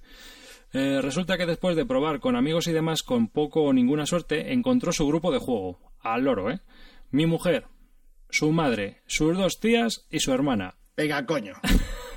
Venga, tío. ¿Qué me estás contando, Carlos? ¿Qué me estás contando? Pero... Madre mía. Eh, todo familia política. a ver, mi mujer, su madre, que es su suegra, las dos tías de su mujer y la hermana de su mujer. O sea, qué fuerte, tronco, pero qué fuerte. ¿Pero qué grupo es este, tío? Vaya, ¿qué juegan al parchís? No me jodas. Todas mujeres, y no veas cómo le pegan. Después se empezó a repetir un poco el Catán y se puso en marcha la progresión. Aventureros al tren, Dominion, Los Pilares de la Tierra y Agrícola. Sí, hombre, sí, el Agrícola. Vamos, no me jodas. Hostia, macho. Dice que todo va sobre ruedas. Si tienen poco tiempo, juegan un Ticket to Ride o un Dominion. Si tienen más tiempo, sacan los pilares. Tiene la expansión para seis jugadores o un agrícola, su favorito hasta ahora. Cuando le apetece algo de guerra con su mujer, lo tiene resuelto porque de vez en cuando se echan un Memor 44 y que también ha probado el Shogun, pero que la verdad no le entusiasma mucho el sistema de combate. Aunque mola mucho la temática del juego y siempre le han gustado los juegos de dominar territorios aunque se hace un poco largo con muchos jugadores. Ahora le apetece introducir algo más y no sabe muy bien qué hacer, así que en resumen, busca. Normalmente son cuatro o cinco, pero a veces son seis o siete. Duración dos horas máximo, a ser posible temático.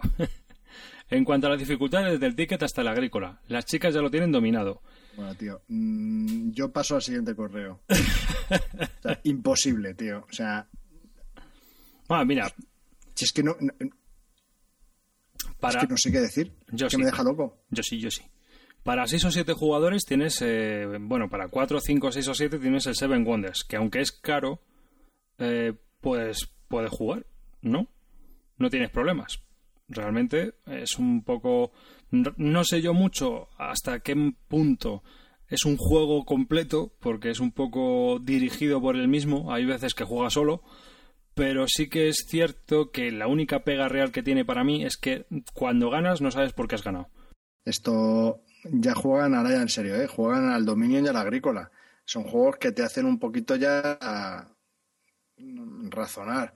El Seven Wonders, si están acostumbrados a eso, el Seven Wonders, que te quedas un poco así sin saber muy bien cómo ganado y por qué, a lo mejor, no sé, a lo mejor, ¿sabes lo que le puede venir bien? Show Manager. El Bonanza. Y el Show Manager. El Atlantic Star. ¡Qué guapo! Es verdad. Seis jugadores. Es verdad, joder, qué juegazo, lo van a flipar. De cartas. Es verdad, es verdad. ¿Eh? Es verdad, el Show Manager lo van a editar ahora, dentro de poco, lo van a, lo van a publicar de nuevo, van a hacer una reedición. Los de Queen. Y, y en las tiendas, es que yo no creo que ya el Atlantic Star va a ser difícil de pillar. No sé si lo vas a poder No, encontrar. en pero yo creo que la temática del show manager, que es hacer películas, mola más. Sí, yo creo que sí. Entonces, Sí, espérate, apúntate este, el Show Manager, que lo van a sacar en breve. Y si quieres mirarte el Bonanza, que es un juego de cartas, pero juegos de cartas de estos pequeños que puedan jugar hasta siete personas y el toma 6 también tienes. pero es que les va a resultar demasiado sencillo. Si, joder, si cuando tienen Bueno, poco tiempo echan un ticket to ride, tío. El, el toma 6, tío, dura poco. eh, es un jueguecito de cartas que dura que vale 6 euros. Pues Ya, también vale. está Y bien, te, ¿no? y te recuerdo que el Bonanza que te he dicho, que está muy bien, es del mismo autor que el del Agrícola, que te encanta el juego. Sí, que efectivamente. ver, pero, pero echar un ojo. Y está muy conseguido. El Bonanza mola.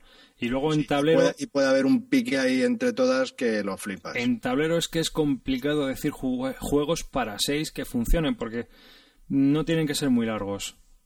El Union Pacific también, mira. Si lo encuentra baratito. Que creo que es hasta ¿por qué 6. no? Sí, sí, Union Pacific.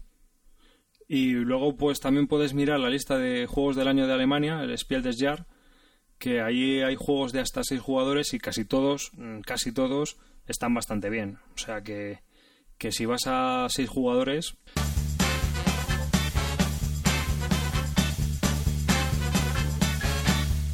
Zuluar, desde Chile. Mm, lo primero que nos comenta es que ha enriquecido su vocabulario con palabras como flipao, mola, despiporro, tumbao, vale, currao y chiringo. ¿Tenéis que alucinar no lo pone? Pues eso, tienen que alucinar con nosotros. Vamos al correo, al correo. Después de lo de flipao, mola, despiporro, tumbao, vale, currao y chiringo, tiene una colección de juegos media de 60 juegos, que incluyen una muestra de todo tipo, familiares, party games, files, wargames, euros, ameritrash, donde han influido en sus últimas decisiones de compra nosotros, los de Bis Lúdica. También nos comenta que aquí llega la línea de Debir y algo de Fantasy Flight Games, pero siempre le pasa con los juegos que le llaman la atención no llegan a su país. Por ende, dice que nos da las gracias porque a pesar de no compartir en un 100% los gustos que tenemos, que cree que más o menos com- mm, comparte con nosotros un 90% y que le ayuda mucho a escucharnos. Así recuerda un capítulo donde el calvo replicaba lo difícil que es elegir un juego para eh, luego hacer un pedido. Después, tras leer muchas eh, reseñas, reglas, escucharnos a nosotros y crea siempre una wishlist que siempre es más grande que su colección. Hombre, hay una cosa ¿no? que yo siempre digo y es eh, si tú mm, nosotros lo que intentamos es explicar el juego que de manera que aunque a mí no me guste resulta que lo que a mí no me gusta a otra persona le puede encantar, ¿no? Que siempre lo decimos tú y yo, ¿verdad, Javi? Entonces, eh, que eso también nos pasa cuando leemos a ciertos blogs, ¿no? Que te lo explican de tal manera que aunque si a él no le ha gustado, a él resulta que tú puedes decir, este juego es para mí. Y viceversa, a él le ha gustado y tú puedes decir, uy, yo este juego ni lo pruebo, macho. Porque lo ha explicado tan bien que sabes perfectamente si casa con tus gustos o no casa con tus gustos. Entonces, mm, no sé si lo conseguiremos, pero yo por lo menos intento transmitir cada vez más y me doy cuenta de muchas cosas.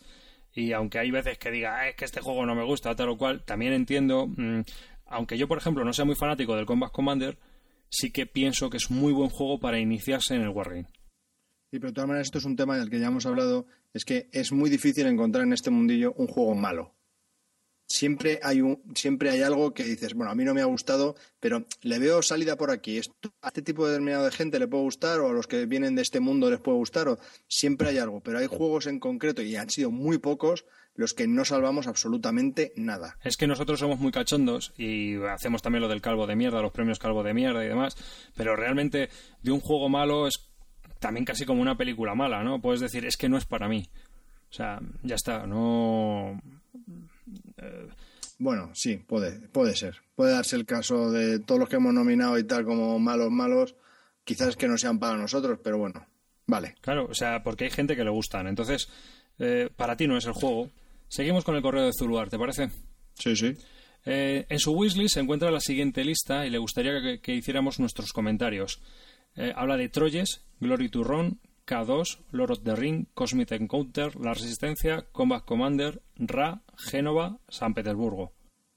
Bueno, para empezar, eh, el RA y el San Petersburgo, bueno, en mi opinión, ¿eh? ya que la pides, yo te la doy. El RA y el San Petersburgo te los compras ya.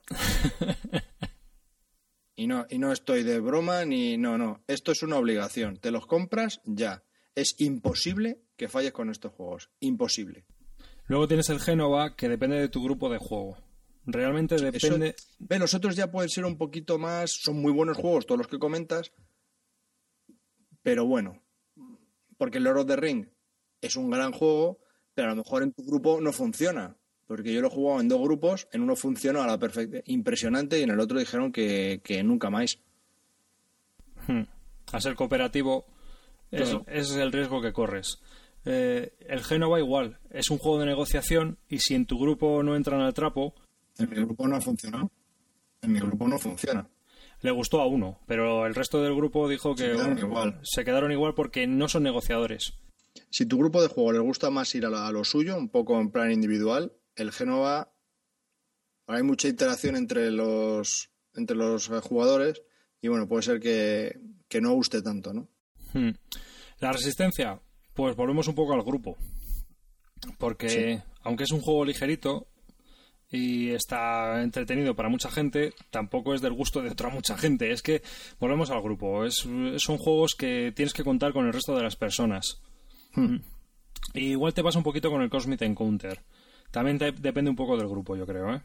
Lo que pasa con el RAI en San Petersburgo es que en nuestras experiencias, independientemente de con el grupo en que aunque lo hayas jugado, Les han sean gustado. negociadores, sean independientes, sean da igual, da igual, ha funcionado siempre.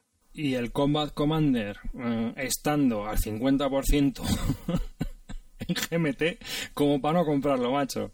Aunque vivas en Chile. Aunque O sea, vivas en Chile. No sé cuánto sea los gastos de envío, pero macho, mm, te va a salir a Tienen también una tarifa parecida a la nuestra, creo.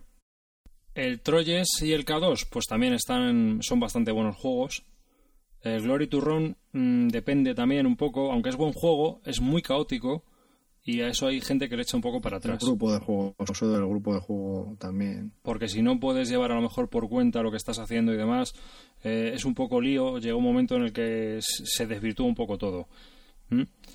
Y creo que ya hemos comentado todos, ¿no? O sea, Sí. que, que hemos hecho un poco mm, recopilando el RA, San Petersburgo y luego K2, eh, no, Combat Commander, K2 Y y, Troyes. Troyes, y luego ya Cosmic El resto dependiendo del grupo. a- aunque son todos buenos, ¿eh? Sí, sí, sí, no, desde luego. ¿Mm? Otra cosa es que mm, a tu grupo le guste o incluso a ti. Ah, y por supuesto, espero que una vez hayas hecho la eh, selección, nos comentes qué tal han ido en tu grupo de juego, que otro más que se ha pillado el Posidón. Otro más. Es increíble, tío. Dos Predicador, que nos escribe muy a menudo, así que un saludo desde aquí, desde Bislúdica, que nos escribe yo creo que casi siempre. Eh, quería una opinión sobre dos juegos, Irribor y el Neurosima S. Ambos son dos juegos tácticos para jugar dos jugadores que le han llamado mucho la atención, ambientados en mundos apocalípticos. Eh, bueno, vamos a ver. Neuros, bueno, eh, una cosa de dos predicadores es que los, los mails son muy cortitos siempre. eh, y Neurosima Ace. Earribor es de este hombre que ha hecho el, el Twister, el Dungeon Twister. Ujú. Y Neurosima es está basado en un juego de rol polaco y es de, de unos diseñadores polacos. Neurosima es, es en realidad un juego de baldosas táctico, es decir, hay combates y demás, pero es un poquito más abstracto, ¿vale? Y el Earribor es un, un dungeon crawler eh, futurista. Si habéis jugado al Fallout Tactics en ordenador y cosas así, pues os va a recordar mucho, ¿no? Llevamos ahí a unos, una especie de, de mutantes, hay incluso hasta robots, eh, hay zombies, hay armas, hay pasillos, hay sangre. ¿Qué, quieres que te diga, no? Entonces, eh, más evocativo quizás sea el EA Ribor, sobre todo mm, fijándome en quién nos escribe, ¿no? Que es muy Ameritrash este chico, por lo menos siempre que nos ha preguntado y tal. Y el Neurosima es, es más, aunque parezca que no, a lo mejor tiende un poco más a la abstracción Eurogamer, ¿no? Es decir, hay que pensar más estratégicamente. ¿Vale? Entonces yo como no he probado el EA Ribor, le he leído un poco las reglas por encima y he visto los escenarios y demás, pues me parecía eso, ¿no? Que, que va por ese, por ese estilo. Así que yo, para sus gustos, para los gustos de Dor Predicador, le recomendaba el EA Ribor, más que el Neurosima es. Yo no te puedo recomendar porque a mí este es un, espectro de juegos que no me llaman absolutamente nada la atención y prefiero. A mí sí me gustan también.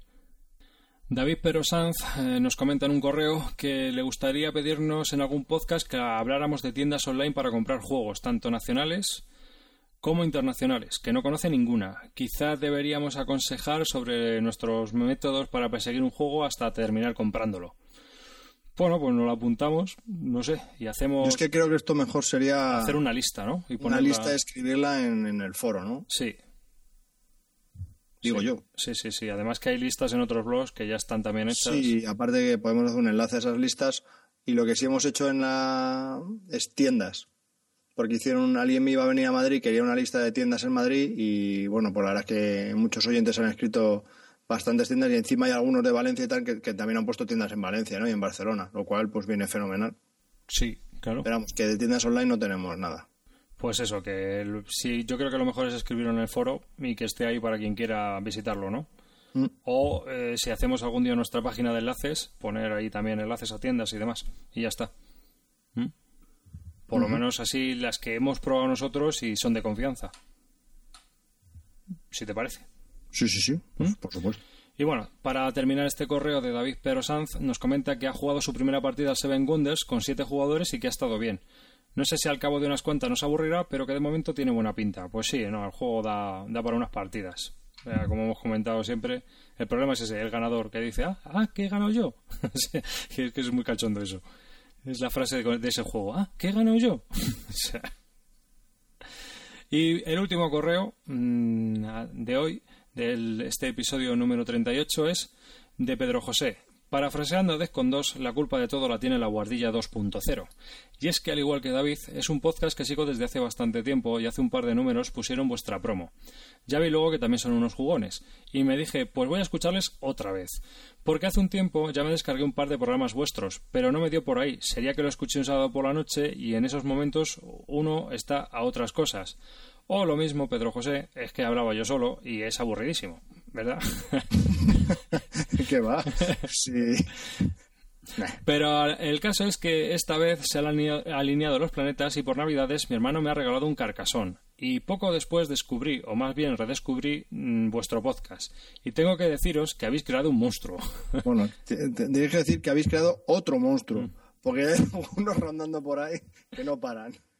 Eh, tampoco hacía falta mucha ayuda, la verdad. Yo soy un jugador de Magic the Gathering. He sido jugador de rol muchos años y había probado varios juegos de mesa anteriormente, pero me ha picado y me he tragado los 37 podcasts en tres semanas.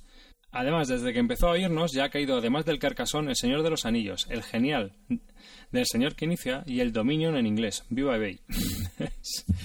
Y por supuesto se ha apuntado a la BSK, a la BGG y a todo lo que hay por ahí viviente. Con lo que ha aprovechado y también han caído un par de juegos print and play sencillitos para empezar, eso sí. En tres semanitas no va mal. Dentro de un año pillo al calvo y en dos a David. Pues mira. Joder. Aquí nos tienes. Sí, sí, sí, sí. Por lo, menos. sí, lo único es el espacio y el dinero. Así, no, así nos sentiremos tan enfermos como nos sentimos a veces, que decimos, madre de Dios, qué friki somos. esto con nosotros porque, joder. En cualquier caso, le pasa como a mucha gente, que no tiene grupo de juego definido y la parienta a este tepa no le hace mucho telín. Pero no se ha hablado nunca de cobardes. En cualquier caso, nos seguirá escuchando y más en esta nueva etapa en la que parece que los podcasts están más estructurados, más largos y muy divertidos. Solo me, queda deciros, nos comenta, que quedará en vuestra conciencia saber que seréis los responsables de mi ruina moral, económica y sentimental. Gracias. Bueno, pues nada. Otro más. De nada. El primero nos da un poco de reparo, pero ya tú que eres el séptimo, que pues, sepáis que nos encanta no la pela. compartir nuestra, nuestra decadencia moral, económica y sentimental con vosotros también. Así que...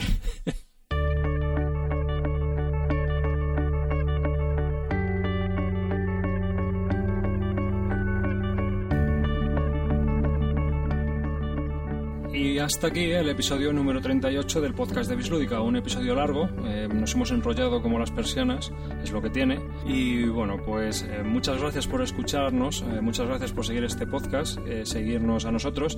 Recordar que podéis visitarnos en nuestra página web en bisludica.com y que estaríamos encantados de que dejarais un comentario, que por supuesto estaríamos encantados de que nos escribierais, aunque quizá os contestemos aquí en el podcast o la contestación a veces sea un poco corta por falta de tiempo y que si queréis una, una duda o queréis mm, compartir vuestras inquietudes con el resto de la comunidad, pues tenéis nuestro pequeño foro que podéis entrar a través de la página web. Y nada más. Un saludo a todos y hasta el episodio número 39. Nos oímos en el próximo programa, que es ya el 39, al borde del 40 ya. Adiós. Adiós.